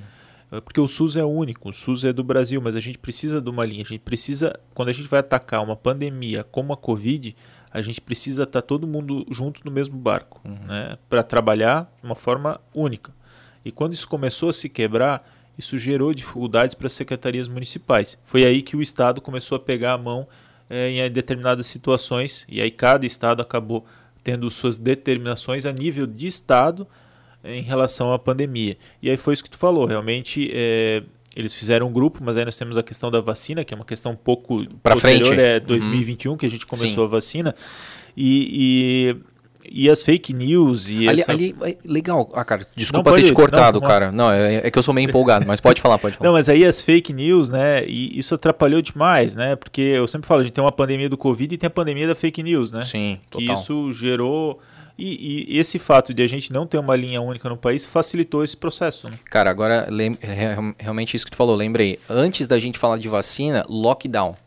Cara, isso foi também um fuzuê, né, cara? Foi assim, aquelas polêmicas, críticas e tal, porque eu lembro todo mundo vai lembrar onde estava, né? Ali quando houve aquela segunda semana de março, né? De 2020, certo? Sim, foi segunda já. semana de março começou, que foi decretado pelo Estado, né? Isso. E já tinha sido decretado alguma coisa pelo governo federal? Não, o governo federal nunca Ele, determinou nenhum né? tipo de restrição. Porque ali o Mandetta já tinha saído? Sim. Acho que o Mandetta saiu no final, começo de abril. Não sei se ele tinha saído totalmente. Ah, entendi. E ali, cara, surgiu aquela questão, ficar, né, em casa 15 dias ali, né? Tanto é que, meu, algumas filmagens foram feitas das cidades extremamente vazias, né? Outros países tinham adotado, lockdown, tudo mais. Cara, a minha dúvida, e aí eu né, vou te perguntar, vamos ver se tu vai conseguir responder de forma técnica, né? É uma pergunta simples e eu não sei se a resposta pode ser simples, né? A lógica é, se as pessoas têm o vírus, algumas pessoas têm o vírus e, ela, e o vírus fica ali em torno de 15 dias, hoje até a gente sabe que é 7 dias, né? Essa janela diminuiu, né? É, mas na época lá, 15 dias, se todo mundo realmente tivesse ficado em casa, porque daí eu sei que se levantou muito a questão economia versus saúde, né? Ah, o que, que adianta as pessoas né, é, ficarem dentro de casa e aí as empresas quebrarem, as pessoas perderem o emprego e tudo mais. Mas se realmente o brasileiro tivesse a capacidade. Uh, de, se, de se ajudar nesse sentido, né, de, de não também deixar as pessoas menos é, ou mais necessitadas né, na, na mão, assim, que o governo pudesse ajudar nesse sentido, uh, mas que a gente tivesse ficado 15 dias. Realmente a gente teria, digamos, matado esse vírus dentro das casas ou não? Isso é impossível mesmo? Não, isso não acontece, a gente não teria matado. Eu acho que, vamos olhar o, o governo do estado, ele entende que o lockdown naquele momento, porque lembra naquele momento a gente não tinha muito, muitos casos, era casos esporádicos, só que houve uma situação, se eu não me engano, um casamento que foi na cidade de Laguna, se eu não me engano, teve um casamento que houve ali vários casos, alguns pacientes acabaram indo para UTI, e aí naquele momento o governador vem e decreta né, realmente a parada ali de tudo, né? É, a gente não teve um lockdown, lockdown no Brasil não existiu, né? isso, né? Porque isso aí, muitas concordo. outras coisas acabaram continuando a funcionar. Uhum. Mas ele fez uma parada, né? Uma parada grande. Isso tem muito mais em, claro, que diminuiu um pouco a circulação do vírus, mas também ganhar tempo. Naquele momento a gente não tinha quantidade de UTI. Né? Uhum. A gente estava se discutindo e tinha uma situação complicada de UTI para a gente conseguir dar a assistência adequada para a uhum. população. Então não se tinha. Foi a né? época que estava se estudando os hospitais de campanha. É, os hospitais de campanha que a gente acabou aqui em Blumenau não, não fazendo, fazendo né? entendendo que seria melhor investir nos nossos hospitais, mas precisaria também tempo para que a gente conseguisse é, fazer essas UTIs, conseguir estruturar melhor a nossa rede de saúde aqui no estado. Uhum. E, e realmente, se a gente olhar, isso alongou um pouco, né? Que a gente começou, e aqui a gente foi ter a, a intensidade maior do Covid ali para junho, meio de junho, julho, é que uhum. começou que aumento de casos e o UTI também, é, o, ocupação de UTI. Então alongou um pouco. E isso deu um espaço ali também para que a gente conseguisse estruturar melhor os nossos tipo, hospitais. tu diz deu um respiro. Deu um respiro. Nossa, é, Eu acho que naquele momento, acho que foi na medida certa, né? Uhum. É eu sempre falo, falar depois é fácil, né? Ah, o momento sim. é que é, é famoso é, engenheiro de obra, obra pronta, né? Engenheiro de obra pronta. O, mas é, isso é uma coisa que eu fico um pouco indignado, assim, com algumas pessoas que falam assim, é, teve lockdown e olha aí, não funcionou nada. E agora tu acabou de confirmar. Não teve um lockdown mesmo, né, cara? Teve aquela, né, o fique em casa ali, as pessoas, né, cara, ficaram, mas realmente nem tudo, nem tudo parou, né? Não, nem tudo parou, a indústria não parou, né? A indústria continuou, nós tivemos, claro, a gente diminuiu, é, o que a gente fez não é lockdown, foi diminuir circulação de pessoas. Fez algumas medidas para diminuir a circulação da pessoa, para evitar ali a contaminação do vírus. Tão rápida, né? Tão Porque rápida. ela depois acabou acontecendo. E depois ela aconteceu e a gente conseguiu estar tá mais preparado, né, para uhum. o Covid. Tanto é que naquele período a gente não chegou a uma ocupação tão grande de UTI, a gente tinha UTI para para dar de suporte para a gente conseguiu chegou no máximo de UTI foi em, em começo de 2021 que a gente teve o pior cenário em relação ao Covid. Que foi 90 e poucos por cento? Foi, 96? chegou, isso, por aí. Né? 90, é, a gente quase chegou a 100%, uhum, né? Uhum. Foi, foi uma situação bem dramática, assim, uhum. e, e com um número de casos menores, né? Então, a letalidade do vírus acabou é, aumentando. Mas ele, ele nos proporcionou essa, essa condição de nos preparar para a chegada do vírus. Então ele teve seu, a sua participação, ela diminuiu a circulação, uhum. só que logicamente a partir do momento que eu volto a circular da maneira que eu vinha circulando, esse vírus também circula. Exato. E aí ele volta a contaminar as pessoas. Uhum. E o principal fator por ter voltado essa circulação foi a própria questão econômica que tu deve ter sentido bastante a pressão, né? O próprio prefeito deve ter sentido muita pressão, né? É, a, a, economia, nós estava a economia de um lado e a saúde de outro, né? Exato. né? Foi uma situação em que economia e saúde ficaram em lados opostos. Né? Exato, né? os dois são importantíssimos, é, importantes né? estavam em lado oposto. Uhum. E aí a nossa função era conseguir fazer que a saúde seguisse e uhum. conseguisse dar o suporte adequado para a população, mas uhum. sem afetar a economia de forma muito grande, né? Mas afinal a gente teve situações que as pessoas acabaram sendo bastante afetadas, principalmente eventos, né? É. Que eventos é que ah, com certeza. teve um prejuízo muito Sim. grande. E aí não falando de pessoas, né, que são profissionais, como tu falou aí dos eventos, né? Com certeza teve muita gente que, vamos lá, do lado da saúde muita gente perdeu familiares, né? Perdeu a vida, teve complicações que até hoje carregam, né? Que é a síndrome pós-covid, né, e tudo mais. É, do lado da economia, né, muita gente perdeu emprego, muita gente fechou empresa, muita gente diminuiu seu padrão de vida e tudo mais, né? Então, assim, a, as duas áreas foram afetadas e não tinha, mesmo que você escolhesse uma, aquela mesma escolhida para ser a protegida não ia ser de 100%, né? O negócio era muito grande, né? Sim, sim, era, era, era complicado, assim, a, a, a então a questão da, da da economia e saúde, isso foi Cara, um é processo complexo. complexo. O que eu quero falar em relação a isso, né? É, então, não falando dessas pessoas nem da área da saúde, nem os profissionais ali que tiveram seus problemas na economia, mas houveram aproveitadores né, políticos que se, digamos assim, se o governo tanto faz, a prefeitura, o governo do estado, o federal, mas vamos pegar aqui né, a prefeitura, porque eu, eu quero falar da prefeitura, além da, porque a gente é daqui de Blumenau, mas porque é o mais próximo e porque estava alinhado tecnicamente com a saúde, com, a, com a com a, quando é a, global, como é que é? A, Pandemia, a, OMS? OMS, isso. É sempre ali, né, a, conectado com, com isso, né, com a vigilância sanitária e tudo mais. Se vocês tivessem optado, né, vocês optaram para preservar a saúde das pessoas. E aí, com certeza, né, a gente viu aí o quanto que a prefeitura foi atacada por ah, questão economia, porque vocês vão deixar as empresas morrerem, o que, que adianta as pessoas se salvarem e depois não terem emprego, vão morrer de fome, aquela coisa toda. Se vocês tivessem optado pela economia, essas mesmas pessoas aproveitadoras teriam falado, pô, vocês, olha só que desumano, vocês estão deixando as pessoas morrerem, o que, que é, né? É. Cara, como é complexo vocês estarem, porque só vocês tinham a, a possibilidade de escolha, porque vocês uhum. estão no governo, né? É, de tomar uma atitude que não teve precedente nenhum para vocês se apoiarem em referências, nada tinha acontecido de, dessa forma, né? A última pandemia global foi a, acho que a, a, a febre, a foi a gripe, né? A gripe espanhola. Não, não, mas aquela de que, meu, dizimou foi a... a gripe espanhola. Né, gripe espanhola, né? Que foi 100 anos de... antes, né? E aí veio a, a, a, pandemia aí do, do Covid e tal. Então, assim, cara, outro mundo, né? Outra, outra economia, outras populações e tudo mais. Então, assim, sem se amparar, ter que cada dia ser um dia novo tomar decisões que impactam, né, que não vai conseguir agradar 100%, né? Não, agradar, a gente já, eu já tinha isso na cabeça, eu nunca vou conseguir agradar 100% nos dois, né? Sim. Tanto da economia quanto da saúde, isso a gente sabe das dificuldades, né? E um dos momentos mais difíceis, lá em julho, a Blumenau meio que tomou a decisão de fazer o fechamento por uma semana e depois uma, a, a, abrir de forma um pouco restrita mais uma semana, né? Foram duas uhum. semanas. E, e, foi uma decisão das mais difíceis que a gente tomou, né? Junto com o prefeito Mário, mas que naquele momento era essencial tomar. É, e aí a gente, quando a gente bota, a gente tem que preservar a vida das pessoas. Né? Uhum. Né? E é isso que a gente colocou. Não, nós vamos preservar a vida das pessoas, por mais que a decisão seja difícil. Tá, agora eu preciso fazer o contraponto, né, cara? Porque aqui a gente é apartidário, né? Sim. A gente é neutro aqui. É, eu acho que uma das coisas mais que foram mais batidas assim é a questão do transporte público né? Porque uhum. a gente via muitos ônibus lotados, né? E aí aquela aquela contradição, né? Tá, mas como é que o restaurante tu precisa ou tu vai fechar ou tu precisa diminuir 50% do teu espaço pelo espaçamento entre as mesas?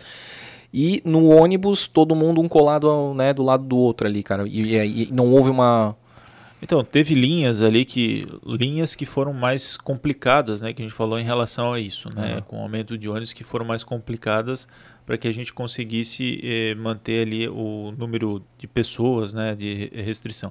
Muito difícil também essa questão de 40, 60%, não é muito fácil de fazer essa essa essa questão da restrição, né? A vigilância sanitária deu apoio, né, nessa fiscalização também para o CETERB mas a gente pontualmente a gente vinha trabalhando nas linhas, né? A gente não conseguiu e, ninguém conseguiu que todos tivessem. Então a gente tinha alguns problemas em linhas e que junto com as empresas de ônibus a gente trabalhava para reduzir esse processo nessas linhas, né?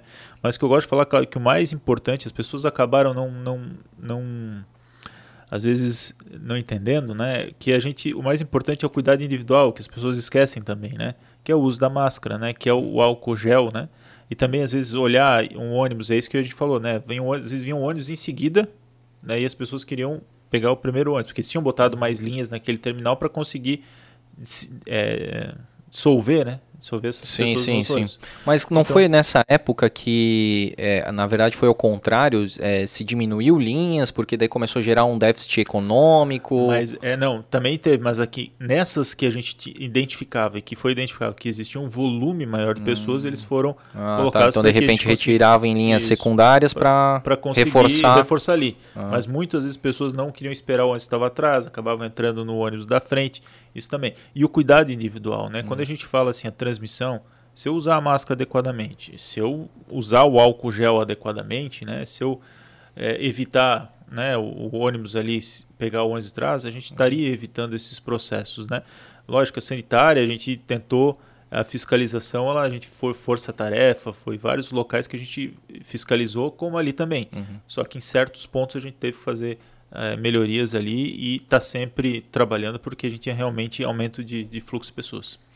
E agora, cara, eu lembrei de, uma, de um fato aí é, bem pontual e até meio chato, eu acho que é bem, bem vai direto aí na tua área ali, que foi, eu acho que ano passado, metade do ano passado, alguns funcionários da Vigilância Sanitária foram flagrados, fazendo aquela festinha junina, eu acho que era, né, uhum. sem máscara e tudo mais, cara, como é que foi isso aí? Porque, pô, a galera de Blumenau tu sabe muito bem como é que é, né, cara? É, bota é, a lupa em cima sim. ali até, até queimar. Então, a gente repreendeu, né, a questão dessa festa que foi realizada ali, é, depois a gente houve uma conversa, né, para a gente entender qual foi esse processo, né, e é que teve muitas fotos, né? E as uhum. fotos não representam as, o que foi passado para nós que eles estavam com máscara naquele momento, só que tirava máscara para alimentação, né? E não era uma festa no sentido era uma confraternização. Mas de todo modo, o que a gente falou para eles assim, ó, de, independente do que for, né, se foi uma confraternização, se não foi uma confraternização, vocês não poderiam fazer isso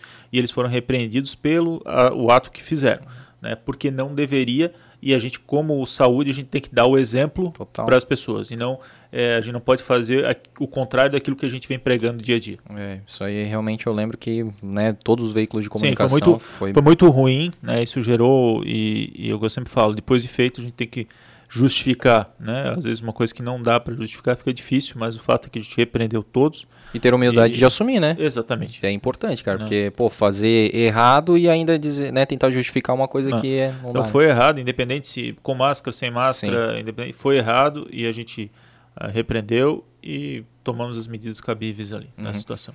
E aí a gente estava falando de lockdown, né? Aí depois do lockdown vem a questão da vacina. É, eu acho que o lockdown vem a vacina, né? A gente, o lockdown ele acabou é, perdendo um pouco a força ao longo, né? Da, a gente teve outros picos, né? Que a, o que, que a Covid foi? Ela teve picos, né? Sim. Teve um pico ali em, em julho, uhum. aí a gente ficou um período sem, uhum. aí teve a campanha municipal, né? De eleição aqui, né? Uhum. Aí lá em, em dezembro, final de novembro, dezembro, é, novembro ali começou a subir de novo, a gente teve um aumento de uhum. casos e depois a gente teve em 2021 também aumento de casos. Uhum. Em 2021 nós fomos muito afetados pela variante é, alfa gama. Alfa que eu, é, se não me engano é a, a variante de Manaus. Ah. Que é uma variante que se mostrou muito mais com uma agressividade maior, né? Uhum. Ela chegou e a gente viu isso nos dados também, porque o que, que a gente observou? A gente tinha menos pessoas contaminadas com Covid, mas a UTI bem cheia hum. e com hum. maior número de óbitos. Então, isso mostrou que aquela variante ela realmente era mais agressiva e foi um dos piores cenários que nós enfrentamos aqui no nosso Ela era mais letal, então. É mais letal, ela tinha uma agressividade maior, uhum. né? Uma, As pessoas um... internavam muito fácil. Complicações. E aí antes que a gente tinha o discurso, né, que o idoso, não lembro uhum, que assim, ah, o idoso fica em casa, é. o, né, o idoso é que é o mais afetado, isso foi se modificando.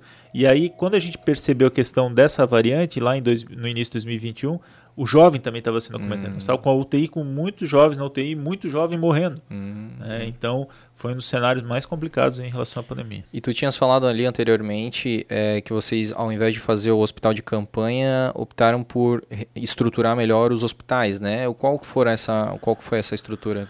Nós é, optamos por quê? Porque a gente entendeu que o que a gente investisse no hospital ficaria depois para a cidade. Uhum. Né? Um legado, né? Um legado para a cidade. Então a gente investiu é, em mais leitos de UTI. Né? O Santo Antônio ele tinha uma UTI com 15 leitos, a gente ampliou mais 5 leitos, então nós completamos a UTI deles, né?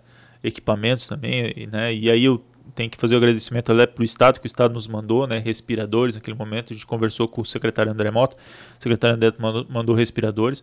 O Santo Isabel também, a gente tem a questão da ampliação da, dos leitos de UTI, né, nós chegamos a ter, ampliar muito a nossa quantidade de leitos de UTI. É, como eu falo, lógico que a partir do momento que a gente tem uma situação grave de Covid, o hospital vai, é, a gente brinca assim, vai canibalizando o setor, né? Uhum. Aquele setor vai ficando o setor muito mais para Covid. Então, praticamente, uhum. teve um momento que a gente estava com o hospital inteiro dedicado à Covid, uhum. com algumas exceções. Mas era o hospital inteiro, eram as UTIs dedicadas. A gente tinha pouca UTI para paciente que fora Covid, o resto era tudo Covid. Né? Tanto né? é que as próprias cirurgias eletivas foram, foram paradas. É, exato. É, teve alguns momentos que a gente parou a cirurgia eletiva, teve um momento que a gente parou até consultas eletivas, né? E, e pararam justamente porque muitas vezes eu precisaria da UTI para uhum. fazer essa cirurgia, né? Uhum. E eu não teria essa UTI porque eu estaria com o hospital cheio de Covid ou leito de enfermaria.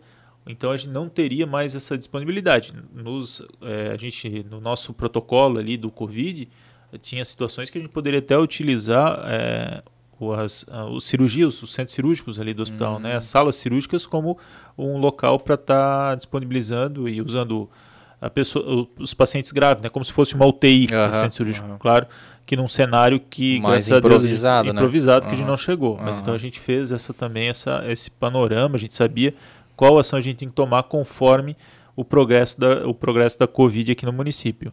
Mas as cirurgias eletivas foram muito afetadas por causa disso. Né? Então elas foram, pararam, acho que se não me engano, duas vezes, houve uhum. parada das cirurgias eletivas.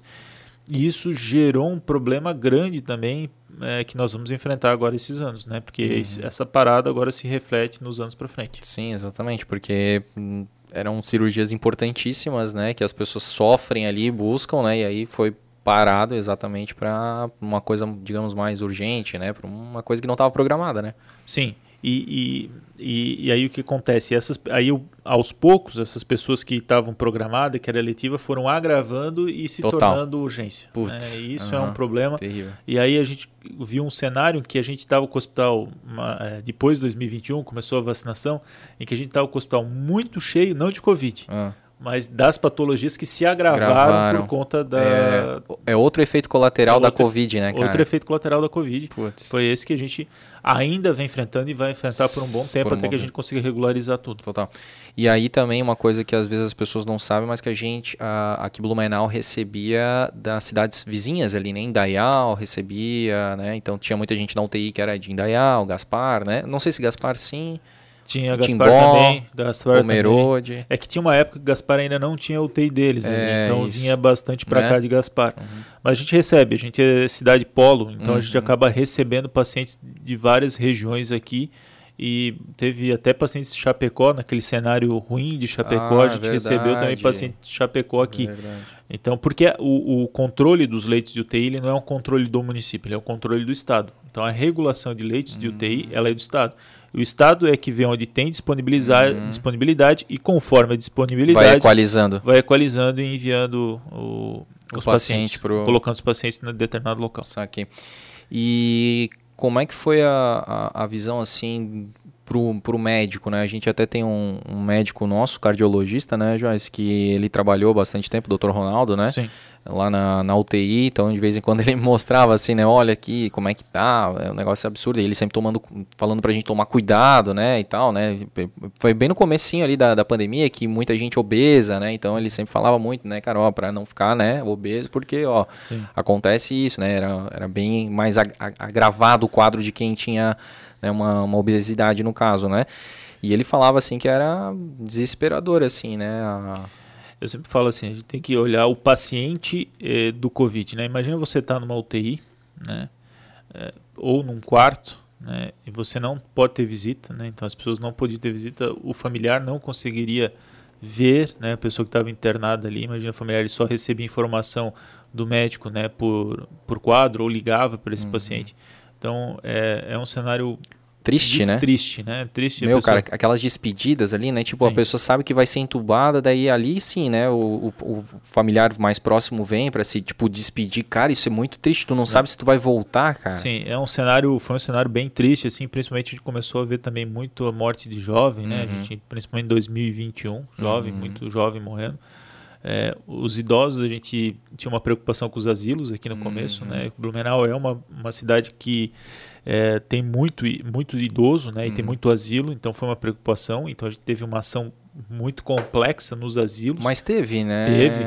É, teve nos asilos, uhum. mas a gente conseguiu controlar essas... Uh, essa disseminação nos asilos, tanto uhum. é que a gente não teve uma situação tão grave nos asilos aqui do nosso uhum. município, porque era uma preocupação que a gente tinha, né? Uhum. E realmente é uma, é uma despedida sozinho, né? Uhum. E, né? Então a pessoa acaba não. E eu vejo o lado familiar também, né? Que não consegue acompanhar, não consegue ver, uhum. né? Só com, por ligação. Né? Exato. O do hospital é bem ruim.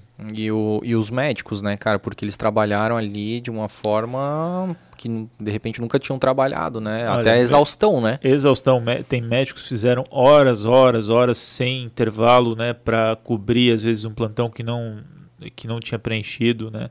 É, trabalhar de forma exaustiva os médicos, os enfermeiros, os técnicos, né? Trabalho Então acho que a pandemia, né, no, aqui em Blumenau, eu tenho só a agradecer os profissionais de saúde, né?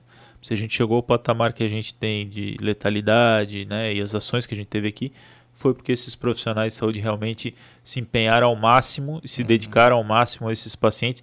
E é importante a gente ver, mesmo eles cansados, mesmo eles num momento estressante como é uhum. o trabalho numa pandemia, numa UTI, o carinho que eles tinham com os pacientes era, é, era né? importantíssimo. Até a gente via assim naquelas nos, nos, pacientes recuperados, né, aquelas festinhas que acontecia, né, daí vinham os médicos, né, os próprios pacientes emocionados, né, por saberem que eles que salvaram a vida, né, eles Sim. que estavam ali, né, enquanto eles estavam saindo, é, deixando a sua família lá, né? Estavam ali para cuidar de outras famílias, né, cara? Isso é muito. E, e quando você está no Monteiro, você está na mão dos profissionais é. ali, né? E eu a dedicação deles, o carinho, isso já antes da pandemia e com a pandemia só, só aumentou. Né? Hum.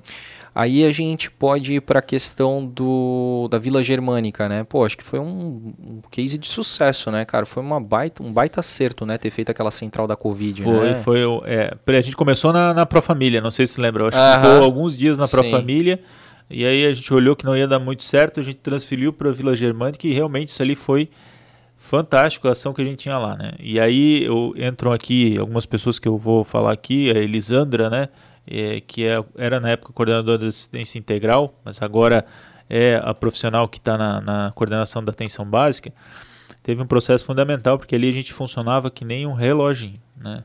E ali era realmente um relógio, né? As ações eram totalmente conex, conexas, né? Uhum. A pessoa entrava, fazia o teste, vinha do teste para o atendimento, do atendimento já pegava a medicação e da medicação já podia sair para casa, já sair com afastamento de família. Uhum. Então, ali ele funcionou realmente como um relógio, assim, como é a gente verdade. gostaria. Claro que teve um momentos que encheu, porque a demanda era muito grande, a gente não, não suportaria, então uhum. teve uma espera maior, mas a gente conseguiu realmente ali fazer, dar o atendimento adequado. Pô, total. E é, é, é, uma coisa interessante, daí eu, tu vai me corrigir se eu estiver errado, mas assim, é, a gente até recebia, no início, a Joyce eu acho que recebeu até recentemente aquela, o SMS ali, ah, uma pessoa da sua rua está infectada, isso era da prefeitura ou era Não, do esse era do governo do estado. Ah, esse era do governo legal, do estado, legal, né? Legal. A prefeitura a gente ligava, Envia, né? E eu acho que recebiam pelo Pronto Mobile, que é o nosso aplicativo, recebia é, eles faziam algumas perguntas. Ah, você está com febre? Como é que melhorou? Uhum. Tinha algumas perguntas que elas faziam. Uhum. E, e aí a gente fazia um monitoramento dessas pessoas. Uhum. Então a gente conseguia identificar se essa pessoa estava seguindo o, a, seguindo o, o, é, protocolo ali, né? o né? protocolo, De... a gente conseguia, uhum. é, exatamente. E também o isolamento, né? A gente conseguia ter essa identificação. Uhum. Então a gente criou ali um monitoramento, né? Isso. E o monitoramento, ele monitorava as pessoas, né? A Cleci que é hoje a coordenadora de atenção especializada, é que aí a gente foi, todo mundo foi pegando uma coisa, né? uhum. né? As pessoas foram saindo das suas áreas e pegando para focar no Covid. Uhum. Então a Cleci montou esse monitoramento e a partir do monitoramento a gente começou a monitorar as pessoas. Uhum. Né? No começo foi aqui na prefeitura, foi ali na central de, do CETERB das câmeras, não sei. A sabe? CCO. Ah, CCO, exatamente. E aí foi ali na CCO que a gente iniciou esse processo. Nós tínhamos um mapa ali gigantesco, a gente e nesse mapa mostrava cada pessoa em vermelho que era positivo, azul suspeito, amarelo suspeito e azul que tipo, em tempo real. negativo. É, em tempo real. Pô.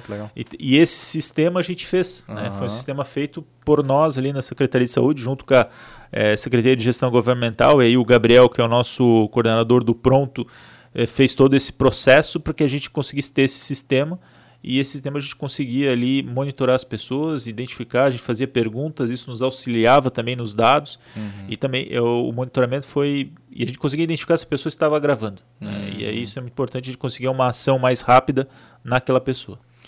Antes da gente ir para a questão da vacina, né? Porque eu acho que é, seria a próxima, a próxima etapa, assim, é. né?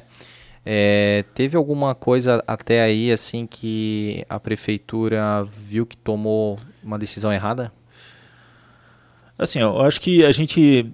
O que a gente pecou, e eu, eu falei já isso em outros locais, é uh, o rastreio de contatos.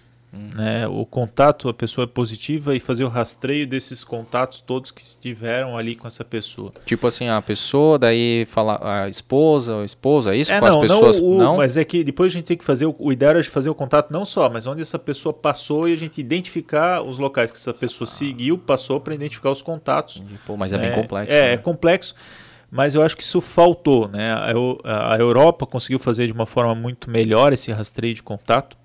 Eu acho que aqui a gente pecou um pouco nisso. Talvez a gente deveria ter tido alguma ação para que a gente conseguisse realmente é, fazer esse rastreio de contato que também era importante. Uhum, é porque, assim, é, a gente é leigo, né? Então é, é, é meio meio complexo a gente imaginar, pô, mas vai ter, teria que fazer meio que interrogatório para a pessoa, né? Ah, você esteve aonde? Às vezes a pessoa não lembra, de repente ela vai pular alguns locais. É, o interrogatório a gente até fazia pelo isso, pega aí. Interrogatório a gente fazia pelo próprio monitoramento. A gente Sim. tinha uma lista de perguntas, um hall de perguntas que Sim. a gente fazia. Só que uh, o, o conseguir achar esses contatos não ah. é uma ah. tarefa fácil, né? Uhum. Você achar esses contatos e conseguir fazer esse rastreio. E como é que e... os países lá conseguiam? Eles tinham um, um, sistema, eu acho que integrado do país, né? Aí, porque a gente está falando de país menor, né? Ah, o Brasil é. é. uma estrutura São vários países, grande, é né? a Europa então, praticamente. É, eles ah. tinham essa questão de, de, de sistema, um uhum. sistema melhor de rastreio, que eles conseguiam fazer esse rastreio é, da, desses contatos, né? E, e, e também pelo fato é, de ser países menores, isso também facilitou a ah, questão total. do contato, né? uhum. da procura desses, desses, desses contatos uhum. que não eram positivos, né? Mas talvez iriam se tornar positivos. Então, o que, que acontece? Se esse contato, eu identifico esse contato, eu já isolo esse contato também, uhum. é uma pessoa a menos que vai estar tá contaminando. Porque tinha aquela. Pessoa. Tinha um período, né? É, e tinha aquela. Ah, uma pessoa contamina não sei mais quantas, cinco pessoas, né? É. Uma, a gente começou a Covid residual ali, que chegou, a Covid residual, a Covid que chegou da China, normalmente inicial, ela contava de 1 para 5. Ah, né? isso aí. Aí só em comparação, a Covid do, da, da Omicron, que foi a última, ela contaminava a casa de 1 para 20. Caramba. Então, assim, é, Por isso a... que os hospitais encheram também, só ah, que era uma variável mais... Mais leve. Mais né? leve. É, e teve a, a, função da vacina também, né? Uhum. Então, o que, que acontece? Eu sempre gosto de falar que, assim, se não tivesse a vacina e, e a gente tivesse esse cenário sem vacina, nós teríamos uma tragédia. Ah, total, né? Já foi uma tragédia. Não, a, né, claro, a pandemia como um todo, assim, mas para mim, assim, a, a, tragédia maior foi a, o atraso da vacina, né? E aí a gente volta para o governo federal, porque daí teve aquela divergência política entre os governadores que queriam, e aí acho que a primeira vacina que ficou pronta foi a da China, que era a Coronavac, né? E aí o presidente não queria a Coronavac por ser chinesa e tudo mais. E ali começou-se a instaurar, né? Aí primeiro a briga era lockdown, fecha, abre, fecha, abre. Aí depois foi a vacina, não, mas essa vacina a gente não quer aqui. E aí eu lembro que uma, o, né, os, os, os uh, especialistas falavam que não só a Corona, mas logo depois a Pfizer, depois teve acho que a de Londres, ali, a de sei de onde que era de tinha a Pfizer, tinha a AstraZeneca, que era da Oxford. Da Oxford, é. isso. Enfim, meio que quase que foram ficando prontas, assim, uma atrás da outra, assim, né? E esses laboratórios tinham muito interesse em, em, em, fazer parcerias com o Brasil, porque o Brasil tem o SUS, que é um sistema que capilariza muito rápido, então seria um, um exemplo, um case de sucesso que isso, obviamente, para eles como laboratório, faria vender muito mais para os outros países, né? O sistema de vacina do Brasil é o melhor do mundo. Oh. Não existe sistema de vacina igual ao Brasil em qualquer lugar do mundo, né? É, foi uma pena realmente a gente não ter iniciado antes, porque a gente poderia estar muito à frente da vacinação de muitos países. Né? Exato. Né? E, e isso, claro, é, para é, esses laboratórios que fazem vacina é importante também, né? Uhum. Então a gente poderia estar muito à frente, né, com, com as vacinas se a gente tivesse essas vacinas antes aqui à disposição para aplicar. Foi mais ou menos uns seis meses de gap aí. Eu, digo, eu acho que foi quatro, quatro, meses. Eu acho que foi em torno de quatro meses aí de gap que talvez a gente poderia ter, é, ter vacinado essas pessoas. A gente acabou sendo é também é, fonte de pesquisa Oxford, acho que fez pesquisa aqui, né? Uhum. Então gente foi fonte de pesquisa.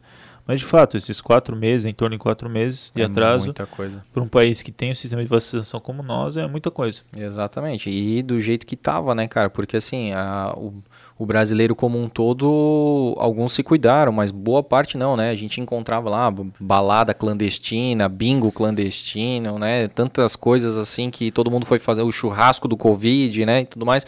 Então, assim, pô, pelo menos se tivesse a, a, a vacina, pelo menos para começar antes, né, cara? Porque.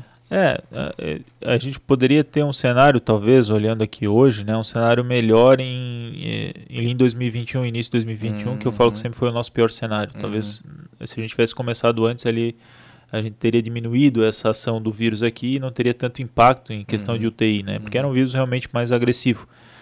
Uh, e é, com certeza a gente estaria com uma cobertura vacinal maior já. Oh. Né, Se hoje está 75%, é. né? É, 75%. Estaria praticamente. É, a gente fala 75% da população geral, né? Uhum. Se a gente olhar, dividir aí, adulto a gente já deve estar com uns 81, 80% da primeira uhum. dose, chegando muito próximo a isso também da segunda dose. Então já estaria praticamente coberto é. 100%. O que agora a gente está com dificuldade é a questão da, da vacina de terceira dose, que a uhum. procura também não está adequada, as pessoas não estão procurando muito, e, e criança, né? Ah. Criança que está em torno de 23%, 23% agora. Pois é, esse caso aí também é polêmico, né? Porque daí é, se falava da, da obrigatoriedade ou não, né? Nas, nas crianças. Não, não é obrigatório? Não é obrigatório, né? A vacina aqui, ela não é uma obrigação no município, mas não para Covid, né? No município a gente tem um decreto municipal que para se matricular nas escolas ele tem que estar tá com a carteirinha vacinal em dia. Uhum. As crianças Isso inclui o... O Covid não está, ah. porque o Covid não faz parte ainda do calendário de vacinação do Ministério da Saúde. Uhum. A partir do momento que incluir, aí uhum. ele faz parte. Uhum. Então, para as outras vacinas. E quando a gente fez esse decreto, eh, foi, foi em 2018 e 2019, para nós foi muito bom, porque a gente conseguiu ampliar ali a nossa cobertura de vacinas que já estavam caindo. Né? Uhum. Ao, longo, ao longo dos anos, a, a, a cobertura vacinal vem caindo. Né? Ah, é? Todas da, daquelas básicas? básicas vem caindo, as pessoas não estão Poliomelite, mais Poliomelite, aí. sarampo. O sarampo é um caso que eu sempre uso como exemplo. A gente não via mais sarampo. É. E agora, por conta da diminuição da cobertura, está uhum. Tá se aumentando aí, já estamos observando casos de sarampo. Então, é, as pessoas estão deixando de se vacinar. Uhum. E, e, a Covid acaba sendo também um reflexo disso, a, também por conta de todo o discurso em relação à vacina e toda a as controvérsias que foram colocadas que não são reais. Pois é, né, cara, dos mais dos mais absurdos assim, né, cara, até eu li uma lá de uma fake news assim que o cara dizia que, é, que tinha DNA alienígena no não.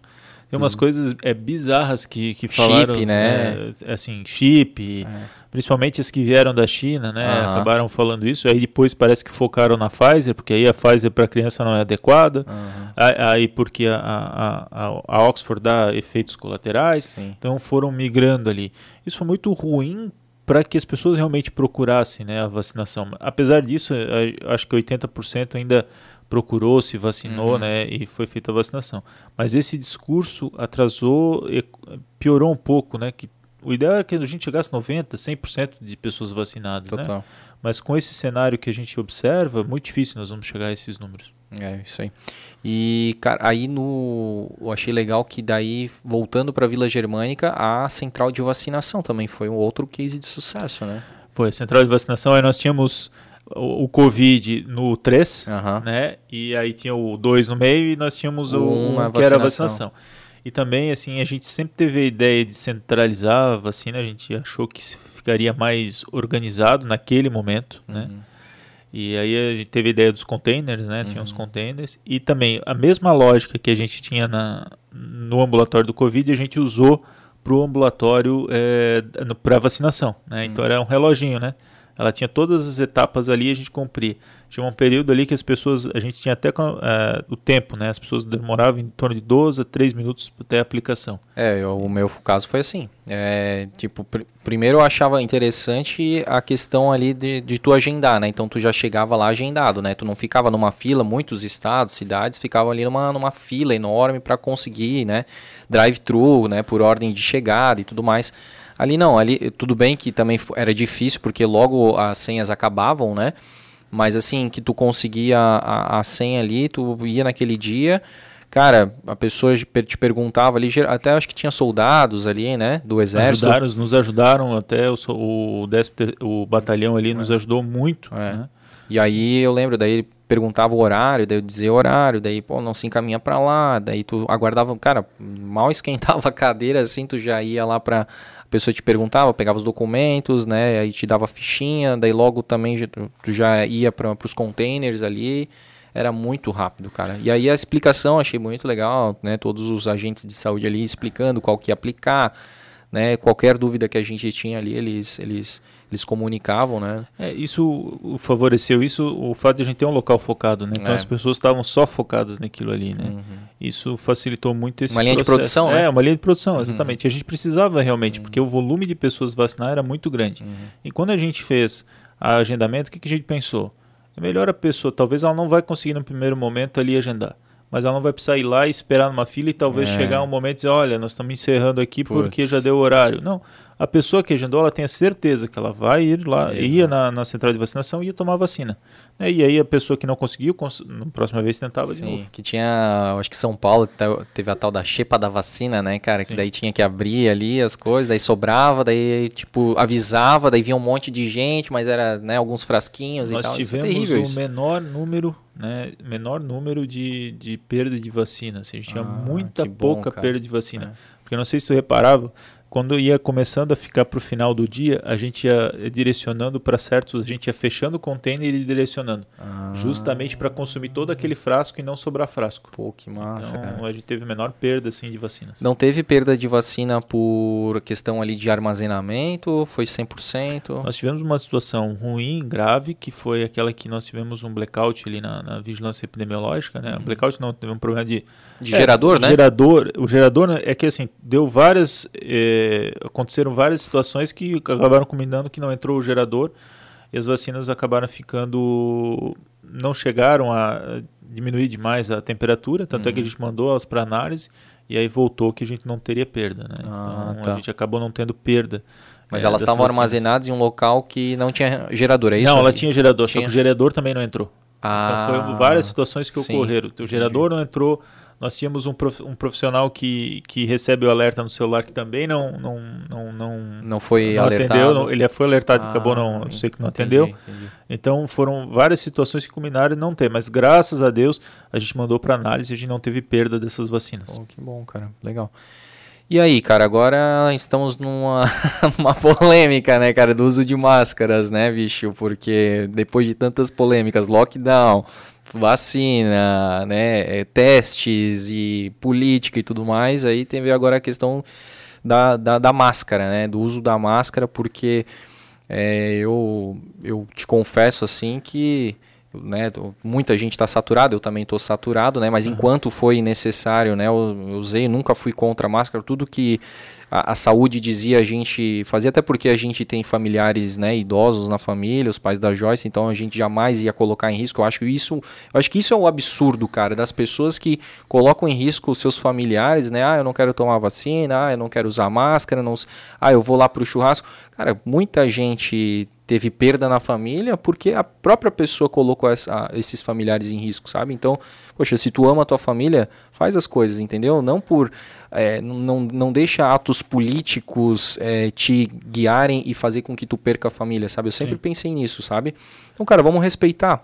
É, então, assim, mas eu sei que hoje em dia, né, poxa, com as duas doses da vacina, já vindo a terceira dose para muita gente, né, a terceira dose da vacina, é, a gente vê que ela, a, a máscara e, e, o álcool em gel ali teve uma adesão muito grande por um bom período de tempo, né? Uhum. Mas hoje, né, com essa questão de, do decreto ali na, nas ruas, né, já, tu já, já te permitir não, não precisar usar máscara, e agora recentemente nas escolas, né, também se tornou facultativo, eu acho que é isso, né? Sim. E aí, mas é só por uma idade, né? Por uma idade ali. 5 a 12 anos. Né? Perfeito, legal essa tua ressalva.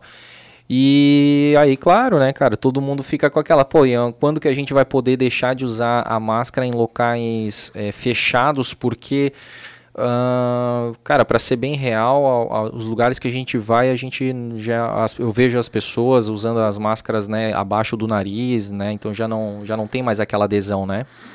É, eu acho que eu sempre usei hoje na live que eu fiz com a, com a prefeitura, acho que a gente tem que ter cautela, né? A gente não pode também atropelar os passos, né? É, claro que melhorou o Covid, a gente já tem um grande número vacinado e a, a, máscara, ela naturalmente ela vai acabar perdendo, né, saindo de cena, isso naturalmente, né. Isso deve acontecer aos poucos, esse, as pessoas deixar de usar máscara, deixar a cobrança por parte do governo, apesar do que eu acho que a gente, isso a gente devia buscar dos orientais, os orientais tem uma situação bem antes do Covid, de que se eles estiverem com sintomas respiratórios, eles automaticamente botam a máscara. Uhum. Isso é uma coisa que deveria ficar para nós aqui, né? Como cultura, né? Como já. cultura, uhum. exatamente. É, mas isso naturalmente vai acabar de deixar. Como a gente falou, já ambiente aberto já não tem a necessidade e o fechado vai acabar acontecendo isso, né? Uhum. É, a máscara sempre foi um, um, equipamento de proteção individual, né? E a gente acabou utilizando ela na Covid como equipamento de proteção coletiva. E ela vai voltar a ser um equipamento de proteção individual que cada um usa né, conforme a sua necessidade ou a sua preocupação, vamos dizer assim. Uhum. Mas eu acho que ainda a gente tem que ter cautela, né? A gente, eu acho que a gente teve o carnaval ali, né? A gente não sabe ainda como vai ser, como o vírus vai representar no carnaval, uhum. apesar de que eu acho que a gente não vai ter tanta influência desse carnaval. Uhum. A gente não sabe porque demora uns 15 dias aí para a gente ver a evolução desses casos. Sim. Então acho que o momento é ter cautela e naturalmente isso vai acabar sendo é, retirado ao longo. O ponto-chave, né, secretário, eu acho que é a questão do, do próprio decreto estadual, né? Eu acho que pelo que eu li ali da, da rede social do prefeito ali, ele mesmo diz, né, que por, deu a entender que por opinião dele ele já teria tirado, né? Que incomoda também hoje, né? Várias, né? Todo mundo tal, todo mundo tá de saco cheio e mais por uma questão de decreto, ou seja, de hierarquia, né? O município não pode passar por cima do, do estado, né? Então ele vai respeitar isso para que o Ministério Público, questões judiciais não sejam aplicadas ao município, né? Exatamente. A gente nunca pode ser menos restritivo que o estado. A gente só pode ser mais. Uhum. Ser mais restritivo a gente pode. Por exemplo, se o estado diz que a gente pode usar máscara em ambiente aberto, o município poderia dizer que a gente deve usar máscara em ambiente aberto, né? Uhum. Mas a gente nunca pode ser menos restritivo que o estado, né? E o Estado, no decreto dele, ele coloca só para aquele realmente aquele grupo específico nas escolas de 5 a 12 anos, né? Uhum. Então, é, ele foi bem é, só para aquele grupo, o Estado fez e a gente não tem isso. Então, para evitar essas é, questões do Ministério Público, questão do Judiciário também, que a gente já viu em outras situações em que o município tentou ser menos restrito que o Estado, é, que acabou tomando uma ação é, e teve que voltar atrás da decisão. Então eu acho que nesse momento a gente tem que ter cautela e isso naturalmente, eu acho que no mês de março, mês de abril, isso deve acabar voltando à sua normalidade se a gente não tiver aí um novo aumento de casos. Sim, até porque você estava falando que esse decreto estadual ele vai expirar no final do é, mês de março, deve né? Ser no, no, mês de março e aí uhum. tem que ver se vão se reeditar uhum. ou se vão, né, colocar algumas ressalvas, Exatamente, né? aí depende uhum. muito do, do, do, governador. do governador. Certo, cara. É, a gente viu ali, né, até Chapecó, Indaial e agora bem recentemente a gente viu a notícia de Balneário Camboriú, né? De... Sim. É, isso começou a pipocar muito, né? Muitas é, é, cidades começaram a fazer seus decretos próprios, botando como facultativo o uso de máscara. Mas, de fato, é, o que a gente observou até agora é que a gente não poderia ser é, menos restritivo que o Estado, né? Hum. Então, é uma ação que eu ainda preciso ver como é que o Judiciário, o Ministério Público vai se comportar uhum. né, com essas, é, em relação a isso, porque o que a gente viu em toda a pandemia foi que eles realmente vieram e disseram que teria que voltar atrás porque tu não pode ser menos restritivo que o Estado. Uhum. É, aqui a gente está falando de uma coisa totalmente burocrática, né? Tecnicamente a gente já percebe que é, tecnicamente, só que o problema é o seguinte, quando a gente, as pessoas talvez hoje ainda usam, mas quando o, o governo ou alguém chega e diz assim, olha, não use mais máscara, aí é todo mundo, porque hoje uhum. a gente tem uhum. uma parcela que usa e uma uhum. parcela que não usa. Sim. Então, quando a gente chega e diz, ó, oh, tá liberado, aí todo, todo mundo, mundo, usa. Uhum. Claro, claro que a gente já tem uma grande parte da população que está usando ou usando errado, uhum. né, é, que não ajuda se usar errado, uhum. ou não está usando. Mas a partir do momento que tu libera, né? Aí até os que, que, usam certo já não vão, vão usar, isso e aí pode, pode gerar, gerar mais uma... transmissão e tudo Exatamente. mais e voltar uma nova onda, né? Exatamente. Tranquilo, cara. E aí, Joyce? É, eu acho que a gente não chegou a perguntar, né, por, por trabalhar com na prefeitura e tudo mais, se você tem alguma ameaça, se você já recebeu alguma ameaça ou tem haters, porque... Ah, é verdade. Né? Olha, eu, primeiro que eu, eu, tenho um, eu tenho um Instagram, mas eu uso muito pouco o Instagram. Né? Eu, eu vi, a gente sou... pediu para te seguir, eu não sei quanto tempo tu vai demorar. Não, é, é, eu tenho um monte ali pediu para seguir, mas é que eu tenho o, o, o, Instagram e eu não uso. Eu tenho uma foto antiga antes de eu entrar aqui e, e acabo não, não usando o Instagram. E, e, eu, por mim, eu não, eu não vejo muito a questão de, de, de, de Instagram e tal. Não entre, não entre. Muito, é, Tem a vida. É, não, e eu tenho muito aqueles comentários, sabia aonde eu queria chegar, eu tinha a minha ideia, a minha conversa com o prefeito, né? Então hum. eu evitava isso. Isso, acho que para mim foi um facilitador. Eu, não, eu evitei estresse, às vezes, desnecessário. Meu, eu imagino. Mas aí a crítica não vem de outra forma, uh, por, por tu não ter algo acessível, as pessoas não te criticam por você ser, de repente, inacessível? Não, o meu. É que daí eu tenho o WhatsApp, né? Uhum. O WhatsApp ali a gente responde, as pessoas têm, né? É o meu número mesmo. Eu uhum. não tive um outro número, nenhum número, então a gente responde por ali as pessoas, né? Aquilo que a gente consegue também, uhum. tem volume que não consegue.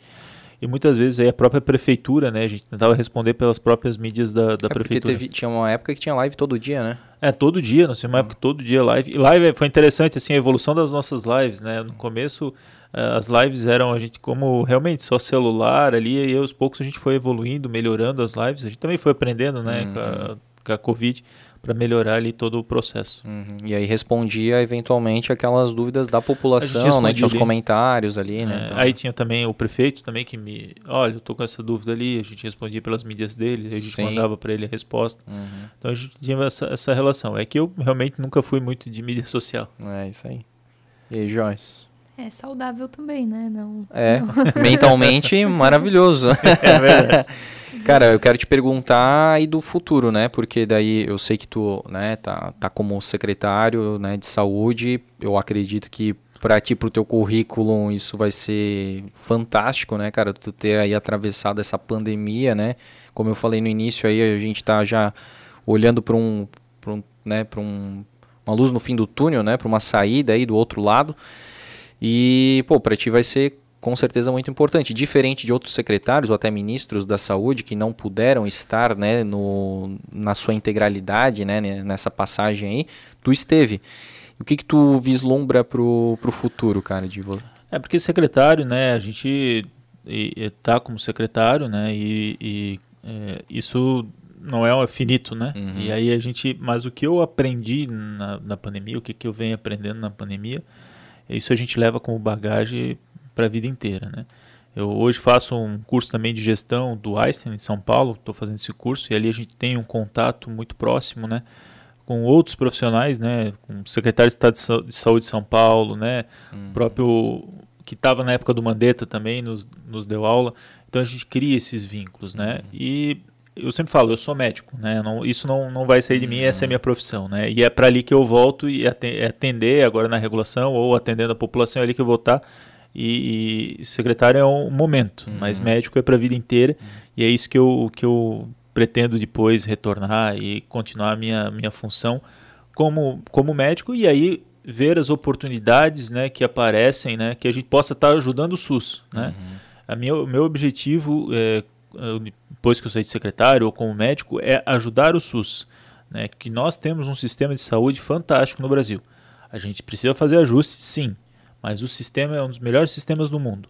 Então, e quanto mais gente capacitada poder ajudar o SUS, é, é, e aí nós vamos ter um, cenário muito bom para frente para a saúde pública do Brasil. Então tua perspectiva é continuar no, no meio público, assim, não fazer um montar um, um consultório? Nesse momento não, uhum. eu sempre trabalhei no público, uhum. né? Então uh, nesse momento eu ficaria no público, gosto de trabalhar no público, né? uhum. né?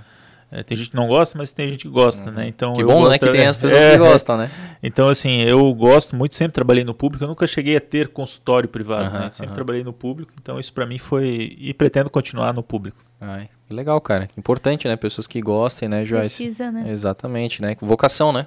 Sim, vocação. vocação isso é importante. Até porque muitas vezes, né, tem tanta gente, já é tão sofrido para conseguir alguma coisa, ainda chegar lá o profissional te olhar com aquela cara é, de... Sem humanidade, né, é, tu, tem que, é, tu tem que gostar daquilo que você faz, é. né? A partir do momento que você gosta daquilo que você faz, né, você vai estar tá bem, bem, né? Uhum. E você vai atender bem, né? É. Agora, se você está fazendo uma coisa que você não gosta, você vai não, não, não vai atender né? bem, você e aí vai ser pior para você e para o paciente, né? Total. E para quem atende o médico, enfermeiro, a gente atende o paciente sempre na pior situação dele, né? Ninguém uhum. quer estar tá com dor, ninguém quer estar tá com algum sintoma, então a gente tem que ter esse, essa sensibilidade também uhum. no, no atender as pessoas.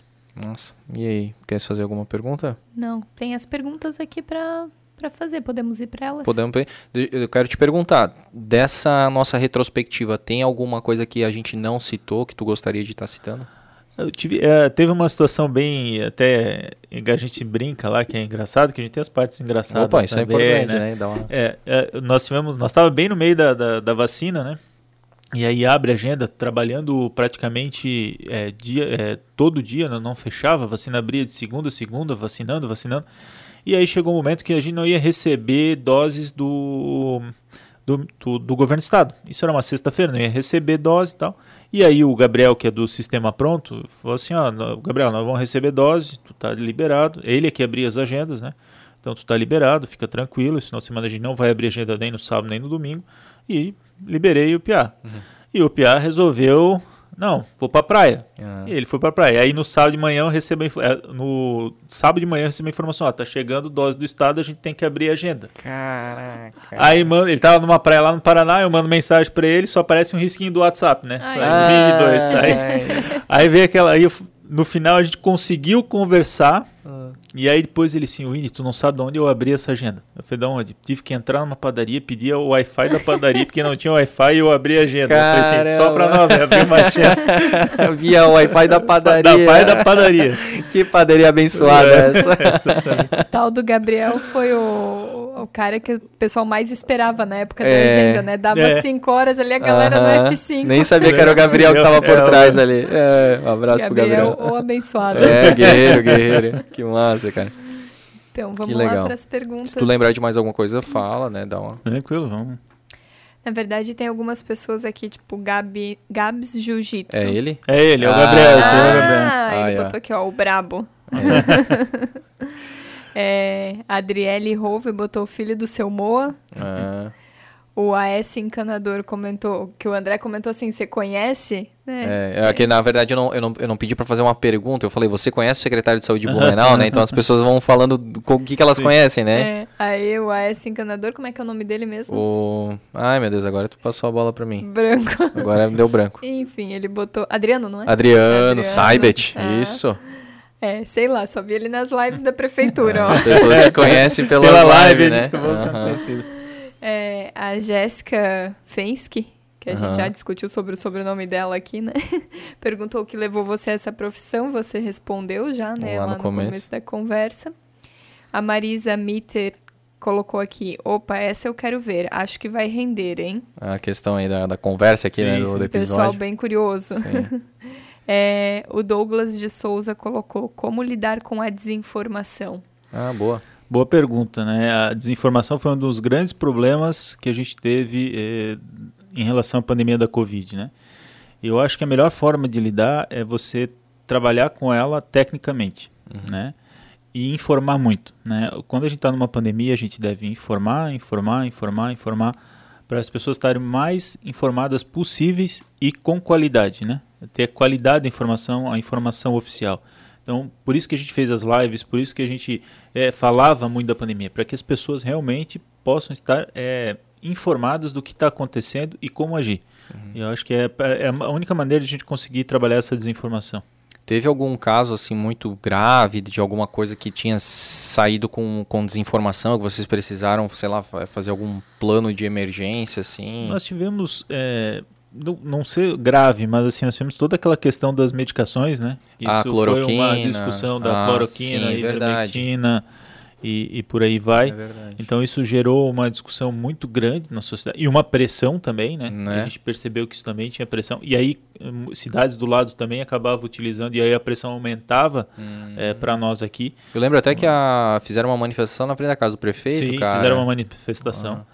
E, e aí a maneira de a gente coibir isso foi realmente é, informar, né? Uhum. E, e assim, eu a gente investiu até no começo aqui, a gente investiu em pesquisa, que era o mais certo, sobre a hidroxicloroquina, e Blumenau participou por meio do Hospital Santo Antônio, de uma pesquisa para verificar a eficácia da hidroxicloroquina. E que no final não chegou ao resultado que não tinha, demonstrava não ter eficácia. Né? Então a gente uhum. tem que se basear em medicina baseada em evidência. Total.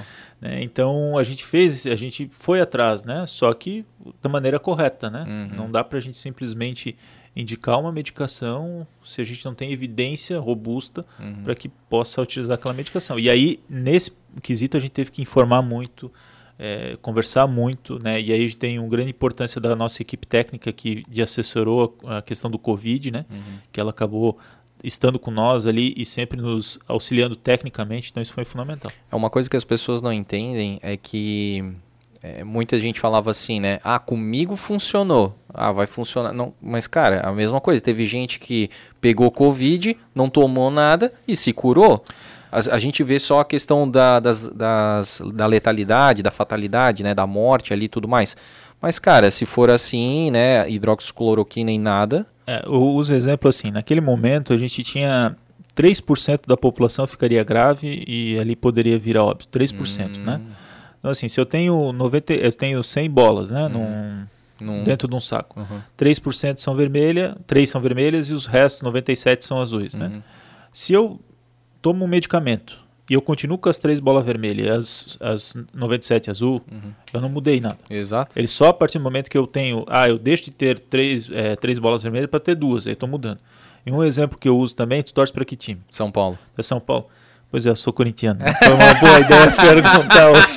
Depois de sábado não foi uma boa. Mas tá bom, vamos lá.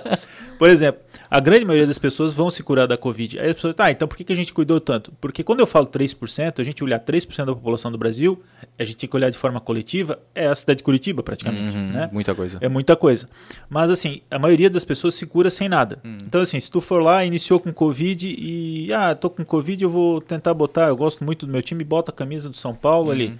E eu melhorei. É por isso que eu vou indicar que agora, se eu tiver Covid, eu vou usar a camisa de São Paulo? É, não, é porque a pessoa ela já ia estar tá melhor, independente do que ela for usar. É o chamado viés da confirmação. É, exatamente. Aí, cara, tu acredita num negócio, tu faz aquele negócio e aí tu vê que o negócio deu certo, mas aí tu vai acreditar naquilo. Pô, tu confirmou que fazendo aquele negócio lá, tomando um chazinho de limão, não, agora todo mundo tem que tomar chá de limão. Exatamente. Né? E tanto é que, se a gente olhar na época da. Isso é história, né? Na época da peste negra, a gente teve a pandemia da peste negra lá em mil. 1800 teve vários episódios, né?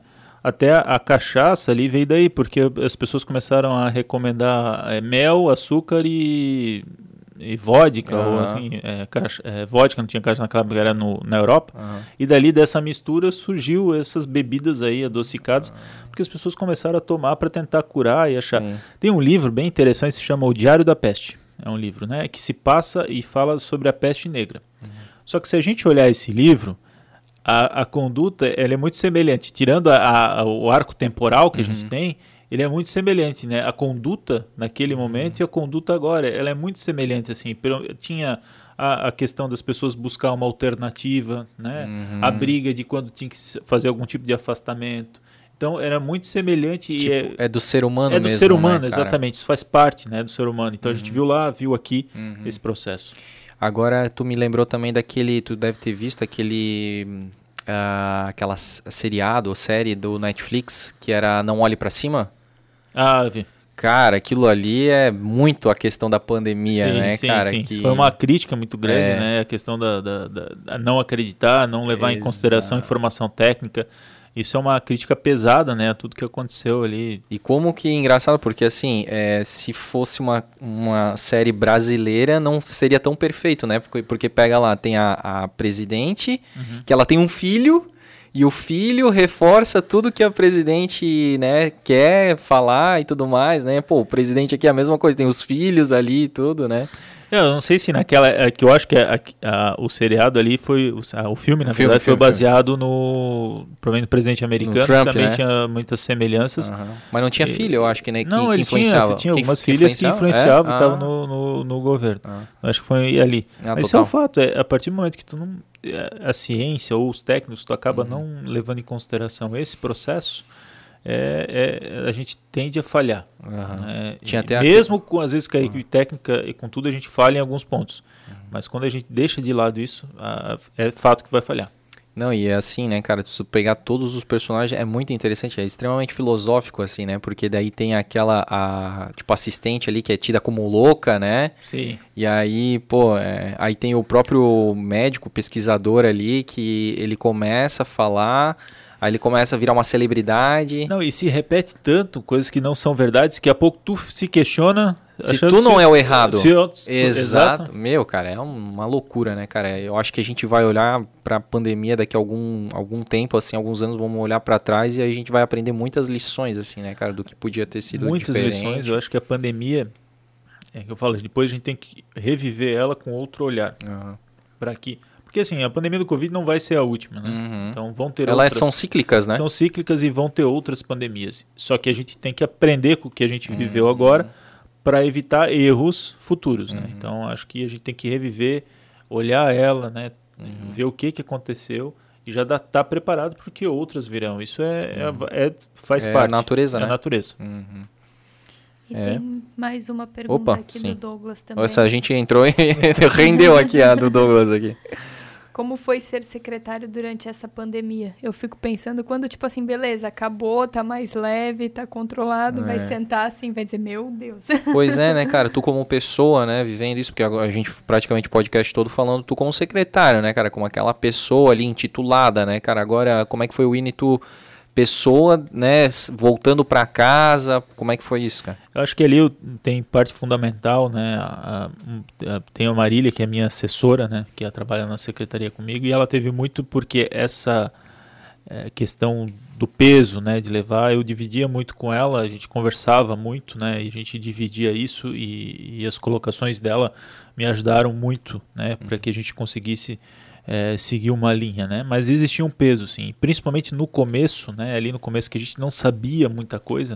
Às vezes a gente se parava e entrava e pensava assim, cara, o que que, o que, que a gente vai fazer, né? Uhum. O que, que eu posso mais fazer? Eu estou fazendo certo, né? Eu, às vezes eu tenho que ser mais incisivo nessa decisão ou menos incisivo nessa, né?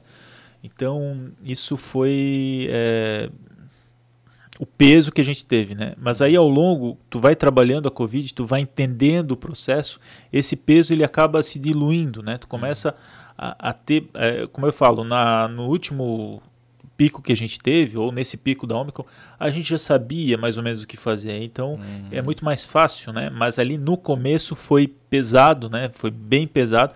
E eu acho que ter a, a Marília ali como assessora, me ajudando, né, é, e, e, ajudando a, também a comandar os processos que a gente tinha do Covid, isso facilitou muito e tirou muito peso também em relação a, ao processo ali que a gente teve da Covid. Tu sentiu o apoio dos outros colegas secretários, assim? Nós temos a Anvi, que é, é, o grupo de secretários aqui da região, né, do Médio Vale, né? E, e esse é um grupo muito bom, um grupo muito fechado e a gente sempre conversou, sempre tentando, tentamos trabalhar de forma conjunta, né, uhum. em relação à Covid. E isso também com relação a, aos prefeitos também, o prefeito Mário pode é, colocar, mas eh, também tinham reuniões constantes. Então, eu acho que houve uma, uma uma movimentação, uma convergência, convergência uhum. aqui, principalmente na região. Né? Isso representa para o Estado. O Estado sabe uhum. que a nossa região ela é muito trabalha muito a questão regional, né? Uhum, não só o uhum. município. Sim, mas eu te pergunto também em relação aos secretários do governo da prefeitura do, do Mário, assim, ah, tipo, porque assim como teve no federal, né? Ah, um, o, o cara, digamos, da economia quer puxar mais para o lado dele, né? O da saúde mais para. Aqui teve uma é, todos, assim, eu não tive, não tive exceções, assim, que não me ajudaram. Lógico que dependendo do cargo que estava, é, a gente tinha um vínculo maior, né? E aqui eu uso o próprio Anderson Rosa, que é o secretário de administração da prefeitura. Então, até por questão de contratação, nós tínhamos que contratar gente. Então, o auxílio dele e a disposição dele, né? Em, em, nos auxiliar e focar, porque teve um momento que a prefeitura ficou focada no Covid, né? Uhum. Então as ações eram focadas no Covid, né? uhum. né? Então todo mundo tinha que ir para né, para essa para essa pauta, né? É, não, o, dava para pensar não, isoladamente. Não tinha, né? Então o, o, próprio prefeito colocou à disposição os secretários para que a gente trabalhasse, né, a questão do Covid. O, o, Paulo Costa, que é o secretário de é, gestão governamental, também nos auxiliou muito nesse uhum. processo, né, todo do Covid. Então assim, eu não tive problemas, né, com o uhum. secretário. Eu acho que todos trabalharam, ajudaram, né, de uhum. forma muito tranquila, né? E sempre se colocar à disposição para aquilo que a gente precisasse, né? E a Câmara de Vereadores, como é que foi? Também não tivemos, assim, é, da Câmara de Vereadores, assim, eu não tenho nenhum momento para dizer assim, olha, temos problemas com a Câmara de Vereadores, sempre tivemos apoio, né, uhum. deles na, nas ações, né? E, e sempre, o apoio, às vezes, uh, não é só a dizer que está certo, não. O questionar também é importante, claro. né? É que às vezes a gente fica assim, não, quer dizer que está certo. Não, às vezes o questionar faz a gente pensar, né? Oh, por que, que tu tá fazendo aquilo ali, né? Sim.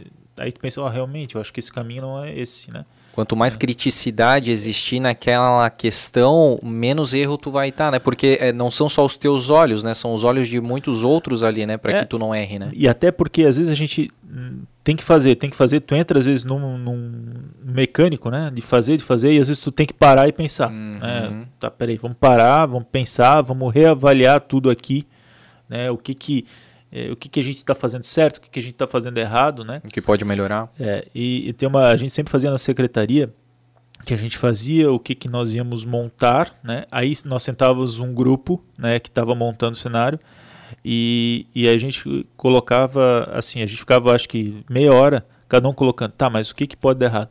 Hum. É, isso ali pode dar errado, isso ali pode dar errado, isso ali pode dar errado. Então a gente ficava numerando o que, que pode dar errado e depois a gente tentava achar solução para cada coisa que desse errado. Então, uh, quando surgia um erro, a gente mais ou menos já tinha ciência do que, que uh, daria errado e uhum. já tinha uma, uhum. uma certa solução. Cara, isso aí é importante, né, cara? Tu ter uma equipe que seja coesa, né? É, que seja, assim, bem entrosada e que tenha liberdade para falar, né? Porque alguns governos, eventualmente, a pessoa ali que pode estar tá ocupando um cargo menor que o teu, ela vai se sentir acuada, coagida, né? A não criticar por ela estar ali. E não, é, vocês dão essa liberdade. É, a gente dá essa liberdade, né? Eu falo por mim, assim, eu acho que aí o meu grande exemplo é meu pai, né? De uhum. gestão e do jeito que ele trabalha. E eu acho que a principal coisa é valorizar a sua equipe, né? Você tem que uhum. valorizar a sua equipe, você tem que dar oportunidade dela mostrar o melhor dela. Uhum. E se você der oportunidade, ela vai mostrar. E, e eu acho que é imprescindível que também dê oportunidade para tua equipe criticar também você. Uhum. Não, não, eu acho que você não é o todo poderoso que está ali, que tem total, é, vai mandar perfeito. É importante criticar. E, e essa liberdade eles têm. A gente tinha muita conversa livre e eu acho que essa junção de conversas, esse fato de a gente conseguir conversar é que minimizou né, as uhum. falhas que a gente teria. Que massa, cara, que legal. E aí, Joyce? São essas as perguntas. São essas as perguntas? Uhum. Cara, eu curti bastante. E tu? Eu curti também, é. foi bem legal relembrar também a minha infância aqui, conversar da pandemia. É, acho que isso foi um papo bacana, né? Assim, mais descontraído, né? Sem Sim. aquela formalidade. formalidade, a gente poder falar, poder colocar também uma parte engraçada, né? Isso. Que a gente tem da, da Covid. Eu acho que foi, foi muito legal, sim. Adorei estar aqui, cara. foi bem legal. Deixa eu até te perguntar agora que tu falou dessa questão formalidade, descontração e tal. Uh, como é que foi a, a imprensa, cara? Isso foi importante? Vocês tiveram momentos de dificuldade, de entendimento com a imprensa no geral aqui em Blumenau? Olha, eu, eu, muito pouco. Acho que a imprensa foi fundamental, né? E ela é fundamental na pandemia, né? Porque ela nos ajuda a informar as pessoas, né? E a imprensa a gente sempre teve à disposição, né? Para para estar tá com eles, explicando, orientando. E a gente teve difícil ter algum problema e se alguma coisa saía que talvez não era a, a correta naquele momento, a gente logicamente conversava e já alterava. Uhum. Então assim foi com a imprensa assim foi muito tranquilo aqui. Uhum tranquilo não de perguntas e informação, né, mas tranquilo no trato com a imprensa, assim, eles nos ajudaram muito e nos ajudam muito também. É no sentido assim de porque, né, é o papel da imprensa criticar, né, é o papel da imprensa interrogar, né, porque uh, o poder público está aí como, né, para servir a população, Sim. né? Então é o papel da imprensa, mas é, é, importante também que não haja, pelo menos aqui, né, na cidade, nenhum tipo de imprensa que tente é, desmantelar aquilo que é um trabalho sério, né, é, que não tente plantar fake news, né, desinformação. É, é que assim a crítica que vem para melhorar e, e, a imprensa tem isso também, né, ela tem para melhorar. Acho que tranquilo a gente tem que saber lidar com ela. Uhum e saber trabalhar com ela também, né? E trabalhar, ter ações para a crítica que veio, né? E a gente, claro, teve críticas aqui. Em alguns momentos a gente teve que reavaliar, em outros momentos a gente teve que dizer, olha, é isso mesmo, é dessa situação. Mas sempre foi de uma maneira boa, né? Eu acho que sempre foi de uma maneira que ajudou a construir. Propositiva. É, propositiva, ajudou uhum, a construir, não a uhum. destruir. Uhum, perfeito, cara. Que legal, cara. Então que bom que tu gostou, né? A gente também gostou, né? Adorou, na verdade, aqui para poder te conhecer, né? A gente acompanhava as lives, acompanhava uma entrevista ou outra na TV, no rádio e tal, mas a gente não sabia quem era o Winnetou lá, né, cara? Criança, do Sagrada, né? O cara lá que é, ia ali na, na, nas imediações do Ramiro, né? Do, daquele Ramiro Raiz, né, cara? Ramiro Raiz, exatamente, Ramiro Raiz. que lembrou da festa do cavalo também, né, cara? Então é, é bacana, cara, a gente conhecer um pouco da pessoa, né? E é isso que a gente tenta fazer aqui, é separar um pouco, né? A função, claro que como a gente ainda está nessa questão da pandemia, ainda é, ainda é forte o assunto e por isso que a gente tratou tanto aqui, né? Mas eu achei que foi bem legal, cara, essa retrospectiva, porque a gente tentou evitar, né, nesses 116 episódios que a gente trouxe até aqui, a gente sempre tentou evitar o tema pandemia, porque outros veículos já tratam isso de forma né, cotidiana uhum. e tudo mais, né? Então a gente tenta sempre, tentava sempre tirar um pouco, porque as pessoas chegam um momento que elas estão saturadas do, do tema, do assunto, e não, não queriam mais ficar ouvindo, né? Essa questão. Mas agora, cara, acho que tu vem já para, né, como eu falei, numa, numa fase aí que a gente já vê uma definição, né? Algo que, uma, uma saída, o próprio governo federal diz em rebaixar de pandemia para endemia, uhum. né?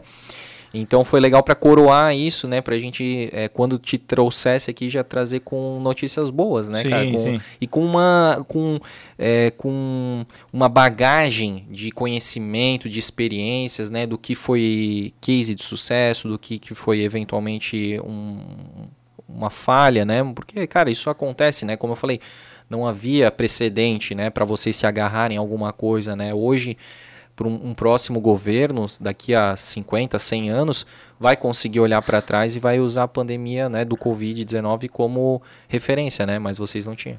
Não, não tinha, né? Foi realmente, para todo mundo foi algo novo, né? A gente tinha alguns exemplos, né? A H1N1 a mais recente, né? Uhum. Mas a gripe espanhola bem anterior, né? Uhum.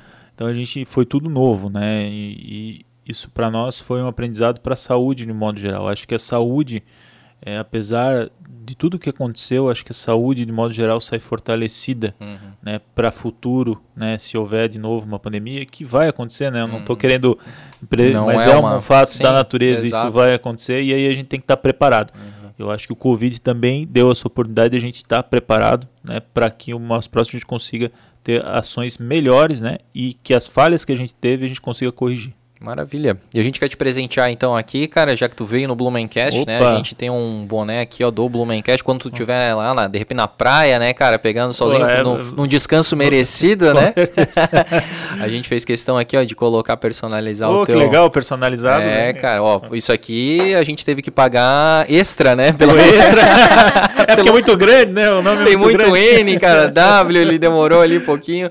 Muito cara, obrigado, muito obrigado. Muito bonito. Muito é, bonito. cara, um, é um boné né, premium. Inclusive, quero que agradecer legal. aí a NZ Caps, que é a nossa parceira lá na pessoa do Murilo, que faz esses bonés aí. A gente tem. O teu pai não recebeu aí, ó. Tu vê Eu que, recebi o boné, legal, ah. Tu recebeu o boné, cara. É. Então. Né, que não, possa usar em momentos. E lembrar do nosso episódio, né, cara? Que vai ser bacana, né? As pessoas que é, não te conhecem, que querem, né? É, te conhecer melhor aí, ouvir o nosso episódio e tu também lembrar desse episódio aí, Sim, né, cara? Sim, com certeza eu vou lembrar, foi muito bacana, assim, é, acho que é uma oportunidade de a gente, é como eu te falei, né, a gente falar um pouco de nós, né, falar um pouco da pandemia que faz parte, mas também falar é, do entorno da pandemia, né? Porque a gente fica muito focado no, na pandemia. É. Mas as pessoas saber o que, que acontece no entorno, né? O que, que tem o entorno da pandemia, o que, que envolveu isso tudo é. da pandemia. Que no final das contas somos pessoas, né? Sim. Então uma pessoa, né? E uma pessoa que gosta de cerveja ou não? Gosto, Opa, gosto. então aqui, ó. Essa aqui vai ser para ti mesmo. A CRC Imóveis aqui, nosso Opa. parceiro patrocinador aqui, tá te dando uma cerveja dentro dessa embalagem aqui, uma Pilsen, né? Refrescante Opa, nesse. É nesse calor é calor, bom, né? Nesse calor é, bem é, geladinho. desce legal. Desce cara. legal. Obrigado, e, obrigado. E é isso, cara. Então, né, as portas estão abertas aqui, cara, sempre que tu quiser voltar, informar né, novas situações aqui. E mais uma vez, cara, te agradecer aí pela, pela presença, pela conversa que foi realmente descontraída, foi bem bacana te conhecer e até a próxima, né? Legal, até uma próxima. Obrigado aí pra, pela oportunidade de estar aqui, a gente conversando. Acho que foi, foi muito legal, realmente, né? Acho que a gente faz, quando a gente faz uma conversa assim descontraída, faz a gente relembrar. E aí a gente começa a curtir né, entrevista. Uma é. entrevista que a gente curte também junto, porque a gente vai relembrando o que aconteceu é, a, da nossa vida. Então, isso foi legal. Eu curti estar tá ah, aqui, eu acho que isso aqui é legal. Que legal, não fica aquela coisa tensa só de falar de trabalho, né? exatamente. né? Eu aproveitei ao longo da, da entrevista, a jornada. Que massa. Show, Joyce. Isso aí. Que maravilha, né? Começamos muito bem a semana, certo? Começamos, aham. Que maravilha. Então, agradecer aí todo mundo que nos acompanhou, né, nesse episódio com Winnetou Krambeck, filho do seu Moacir Krambeck, né? Ou Krambeck? Krambeck. Krambeck, é isso aí, ó. Então, já mais uma vez, pedir para vocês se inscreverem no nosso canal, siga a gente lá no arroba Blumencast no Instagram, deixe seu comentário aí o que, que você achou desse nosso episódio aqui, de ter conhecido o Ineto também.